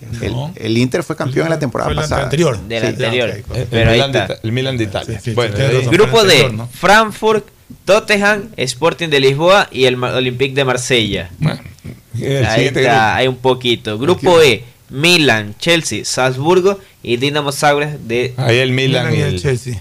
Ahí está, Milan, grupo. Chelsea. Grupo F, Real. Madrid, Leipzig, Shakhtar Donetsk, Celtic. Siempre facilito, siempre facilito. Por eso ya empezaron a poner Ya le pusieron los los octavos. árbitros, los sorteos, al Madrid siempre. No, no, sale- No, tampoco así. Tiene fútbol. tiene- Todo es el mal Siempre, pensado. siempre, Todo el es- Ah, sí, pues ya. Catalán. Estoy escuchando José. Siempre el Madrid. llanto permanente. Eh, siempre el Madrid. No. Grupo G, Manchester City, Sevilla, Borussia Dortmund y el Copenhague. Ese es un buen grupo. ¿eh? Y el morbo de Haaland sí. jugando contra su ex equipo, pues, ¿no? Fíjate, Sí. mira, también. Y el grupo H, con el último, el que mencionaba Agustín, ver, Paris Saint Germain. Juventus, Benfica y el Haifa. Ese es un grupazo también. Y ahí sí eh, van a enfrentarse Messi con Di María. Ahí Ahí sí, sí. ahí Messi que sí. está en el Paris Saint Germain y Di María que fue su compañero y que ahora, se Ahora ha ido a la Juventus. Juventus. Bueno, y Rabiot, que también jugó en el Se van a enfrentar También. antes del Mundial los compadres del alma. Bueno, Bueno, Ahí vamos a- vámonos al fútbol ecuatoriano. Hoy puse un Twitter interesante, porque cada vez que hay estos partidos El Barcelona. Liga molestan con este tema del clásico. Eh, señores, ¿qué son clásicos? Clásicos son los partidos cargados de historia y tradición. Exacto. Es un error decir que, los, que, que- que algunos de los partidos que se juegan históricamente en el fútbol ecuatoriano no son clásicos. Hay muchos clásicos. No es que hay un solo clásico, hay muchos Clásico clásicos. había el clásico del pueblo. Yo puse vez. aquí una Liga lista. Aucas era clásico. No, no, no, quito, quito. No, los Aucas. clásicos son los partidos cargados de historia y tradición. ¿Y quiénes son esos eh, protagonistas de los clásicos? ¿Barcelona Liga es un clásico? Sí, es un clásico. ¿Barcelona el Nacional es un clásico? Sí, es un clásico. Emelec Liga es un clásico. Nacional Emelec es un clásico. Nacional Liga es un clásico. Liga Deportivo Quito es un clásico. Aucas Liga de Quito, si quieres ponle el nombre de siempre, es super clásico, es el clásico especial de Quito. Esta Liga Católica. Liga de Quito Deportivo Cuenca es un clásico. Es un clásico del fútbol ecuatoriano. Hay tanta rivalidad entre Liga y Deportivo Cuenca histórica de 60 años, de 6 décadas. Barcelona Deportivo Quito es un clásico de los años 60. de- de- de- Muy de- importante. eh, fue el primer partido del Campeonato Ecuatoriano de Fútbol, Barcelona Deportivo Quito. O sea, siempre han habido choques, historias, campeonatos, vueltas olímpicas, Relajos. partido Barcelona Deportivo Quito, relajo. Es un clásico un clásico ya más local, pero que no deja de ser un clásico de todas maneras, Macará Técnico Universitario, porque son equipos, los dos son equipos que tienen más de Clásico 40 pateño. o 50 años en el fútbol profesional. Pero el clásico del Ecuador es el clásico del astillero, señores. O sea, ¿por qué? Porque el clásico del astillero es un clásico cargado de historia, tradición y que en cualquier lado del país es clásico. O sea, a ver, si no están disputando una punta, Barcelona Liga no, llega, no llena en Guayaquil. Barcelona, eh, Liga Barcelona sí llena en Quito. Siempre. Sí. Sin, sin- así de sencillo. Un Barcelona Emelec te llena en cualquier lado del país, inclusive en Quito. Hasta en Estados Unidos han hecho. Barcelona solo te, llena, te ha llenado el Atahualpa. Barcelona ha llenado el Atahualpa contra Católica. O sea, si juega con Emelec también se llena. Barcelona tiene Pero Liga aquí, no. Liga aquí no te. Un Liga Barcelona, así que no es disputando, uh, uh, uh, disputando, digamos que ya eh, la etapa o un partido crucial, un partido trascendental. Si es un partido como por ejemplo el del próximo domingo. Puede llenar. No lo va a llenar. No, no, no, no, No se llena. Irán incluso 25, estaba 30 mil espectadores, no irán Estaba más. viendo que dentro de unas declaraciones de, de. Quito Díaz, él manifiesta que su rival y su clásico es Emelec. Así Él es. lo resalta. Sí, Él lo lo- resalta en la denominada cadena Sí, nacional. Exacto. Ya, él lo resalta, que y su lo ha clásico es dicho, Emelec. Sí. y eso hace que más lo odien en Quito. Que lo odien en Quito. ¿Qué puede ojalá, hacer? ojalá con esa caricia que le da el el Quito Díaz lo respeten un poco más o lo quieren también un poco más acá. Eh, Pero, eh, pero, pero, pero, pero, seamos honestos. Cuando la hinchada de un equipo tiene una dedicatoria especial con un jugador de otro equipo, no es porque no lo respete. Es porque es odioso, porque está haciendo cosas. O sea, no, Claro. por ejemplo, no, es- hay jugadores que sí, que sí captan el. a Oyola el nunca ¿no? nadie lo No, respetó Oyola- ni No, en nadie. Guayaquil, ni nada. Pero porque la, es que Oyola la actitud de Oyola es distinta. Oyola- Es distinto que con- incluso cuando va el chucho y él sale, la gente lo aplaude. O Es sea, Oyola- la- la actitud de mantiene Oyola la es actitud. Oyola es un jugador. eh, El jugador es provocativo. no, Oyola es Eso. provocativo. A ver, Oyola es un jugador introvertido. No, no, Es un jugador de cancha. El Quito Díaz es un jugador de, de, de, de, De tribuna, es tribunero. Aparte Sí. que es un gran jugador en la cancha, pero Es tribunero, sí. Exacto. Ya, Eso es entonces, lo que molesta. ya, en el caso de que estábamos hablando de, de, de otra persona que ha dicho exactamente lo mismo, y eso les duele en la sierra, ¿no? Luis Guillermo Soler, que dirigió al Barcelona en el 2013. Sí. ¿Has dicho algo le- también? Le tomó la posta a- al, al profesor Gustavo Costa en el 2013. Ha dicho, yo he dirigido a Barcelona contra Emelec y contra Liga, y debo de señalar de que, sin ánimo de que eh, mi, eh, mi comentario cause polémica, dijo el profesor Soler, pero el clásico, clásico de Barcelona es Melec. Claro, el clásico nacional. El, el clásico, el clásico. Es verdad, y si tú lo miras a nivel de hinchada, tú hablas con el hincha de Melec, con el hincha de Barcelona, ¿cuál es tu rival? ¿Melec o Barcelona? Por ejemplo, O sea, en Argentina hay como 20 clásicos, pero el clásico bravo de Argentina es River Boca. Yo lo que digo es una cosa, estos hinchas de Liga de Lo Quito, mismo en España. estos hinchas de Liga de Quito le restriegan a Barcelona la Copa Libertadores. Y, todo. Y entonces, ¿cuál es el afán de querer protagonizar un clásico? Protagonicen el clásico con el Aucas. Claro. Sí, o sea, si tanto... Y no hubo tanto protagonismo cuando fue hace pocas fechas Y, el y lo partido. que más le molesta a los hinchas de liga es que por más que restringen la Copa Libertadores, los barcelonistas en el fondo no les paramos bola a ese tipo de hinchas. Lo lamentable. les, les duele, les duele cuando ellos Que ven se que hay queden con su Copa cuando, ellos, cuando ellos ven que hay eh, eh, fuego entre barcelonistas y emelexistas, no les gusta porque no los toman en cuenta. Exacto. No son parte de la fiesta. Ellos quieren estar ahí porque ellos quieren ser los protagonistas. No lo van a hacer.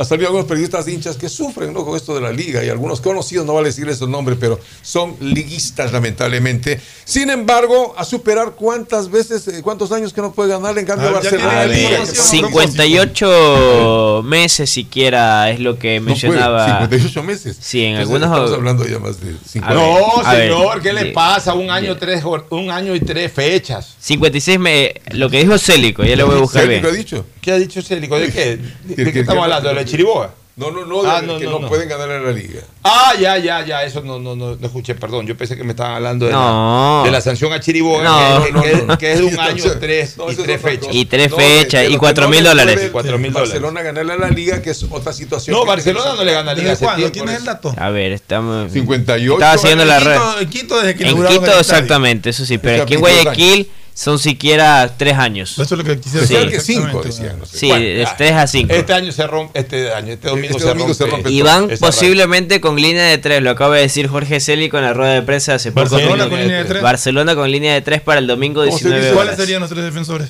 Eh, tal como jugó el otro día, jugué con Aymar, Sosa y Rodríguez. Eso Sí, es sí, puede ser. lo Yo que no- no podría... entiendo para si, le, si va. le goleaba a Barcelona sería bueno también de una vez para que se queden callados. ¿no? Y luego, Entonces, pues pues- lógicamente el público debe responder. Yo doy también a favor de Barcelona, ¿no? No, no soy hincha de Barcelona Bueno, para nada. soy mañana del vamos- Deportivo mañana Quito, pero vamos Barcelona debe ganar. Mañana analizamos la fecha y hacemos eh, el último ejercicio de, de pronósticos Bet 593 con los partidos que se vienen precisamente desde mañana por la Liga Pro. Auspician este programa. Aceites y lubricantes Gulf, el aceite de mayor tecnología en el mercado. Acaricia el motor de tu vehículo para que funcione como un verdadero Fórmula 1 con aceites y lubricantes Gulf.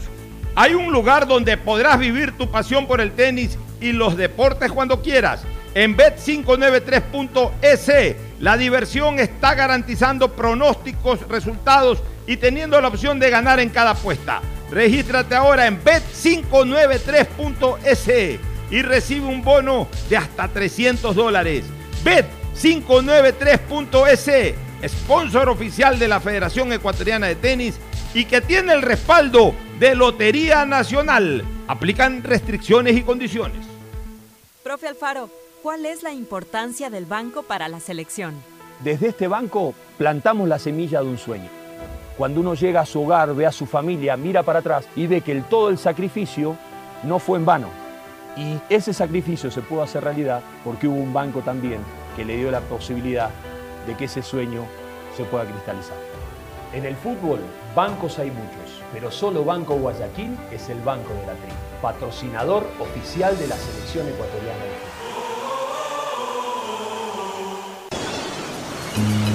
Ya es hora de que puedas vivir la experiencia más fabulosa de tu vida. Mole el Fortín te regala una turqueada de lujo. Sí, por cada 15 dólares de compras participas por un espectacular crucero sin visa para dos personas por todo el Caribe. Y lo mejor es que es todo incluido. Pasaje de avión, hospedaje, alimentación, bebidas, diversión y todo lo que te puedas imaginar para disfrutar una turqueada de lujo. Recuerda que la mejor experiencia te la regala Mole el Fortín, porque siempre con sus promociones te conviene. 150 países al mejor precio con el chip internacional Smart SIM de Smartphone Soluciones. Estamos 24 horas en los aeropuertos de Guayaquil y Quito, pasando migración junto al Duty Free. También en Plaza Quil, local 55, en San Borondón, en la avenida principal de Entre Ríos. Lo importante es que cuando viajes estés conectado, sin esperar conectarte un Wi-Fi. Conéctate directamente con tu chip al teléfono celular que quieras llamar a través del WhatsApp o de manera directa. No lo olvides, Smart SIM de Smartphone Soluciones te espera en el aeropuerto con atención 24 horas al día. Amor, ¿no crees que necesito comprar Vigen? Deja ver. Creo que no. No veo ninguna cana. Espera, mira, mira, acá hay una, mira. Toma la lupa. Todos van a querer participar en la promo futbolera Vigen. Presenta una caja vacía de Vigen Men para cabello, para barba y bigote en Western Union a nivel nacional. Reclama tu raspadita y gana camisetas, gorras, destapadores y además participas en el sorteo de 2 TV Smart. Todas las raspaditas están premiadas. Más info en arroba Vigen Ecuador. También participa Vigen Polvo. Solo Claro te da el doble de gigas. Con tu paquete prepago de 3 dólares ahora recibes 3 gigas más 3 gigas para la noche por 3 días. No esperes más y cámbiate a Claro. El prepago con más gigas, más velocidad y más cobertura. Válido hasta el 31 de agosto. Más información en claro.com.es. Pedagogía, diseño, medicina, arquitectura, comercio, turismo, nutrición, literatura, computación, psicología, trabajo social, electricidad, agronomía, animación digital. La verdad es que tenemos tantas carreras que ofrecerte que no nos alcanzan en esta cuña. Ven a la Feria de Estudios de la UCSG y descúbrelas todas. Te esperamos este 5 de agosto, de 8 a 17 horas, en la avenida Carlos Julio Arosemena, kilómetro 1 y medio. Tenemos muchas sorpresas y beneficios para ti. Universidad Católica de Santiago de Guayaquil. Nuevas historias, nuevos líderes. Estamos en la hora del pocho. Gracias por su sintonía. Este programa fue auspiciado por Aceites y lubricantes Gulf, el aceite de mayor tecnología en el mercado. Cuando necesites buenos genéricos, acude a la farmacia de tu barrio y pide genéricos de calidad. Solicita los medicamentos genéricos de Cuajén. Viaja conectado con internet a más de 150 países al mejor precio con el chip internacional Smart SIM de Smartphone Soluciones. Tu mejor jugada siempre será divertirte con Bet593, pronósticos deportivos y juegos en línea. Regístrate ahora en bet593.es y recibe un bono de hasta 300 dólares. Bet593.es, sponsor oficial de la Federación Ecuatoriana de Tenis y con el respaldo de Lotería Nacional. Ya es hora de que puedas vivir la experiencia más fabulosa de tu vida. Mole el Fortín te regala una turqueada de lujo. Sí, por cada 15 dólares de compras participas por un espectacular crucero sin visa para dos personas por todo el Caribe. Y lo mejor es que es todo incluido. Pasaje de avión, hospedaje, alimentación, bebidas, diversión y todo lo que te puedas imaginar para disfrutar una turqueada de lujo. Recuerda que la mejor experiencia te la regala Mole el Fortín, porque siempre con sus promociones te conviene.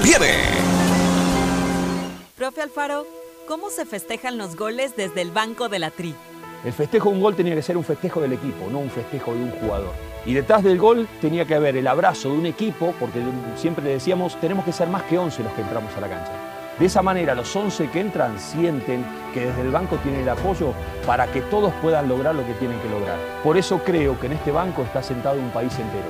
En el fútbol bancos hay muchos, pero solo Banco Guayaquil es el banco de la patrocinador oficial de la selección ecuatoriana de fútbol.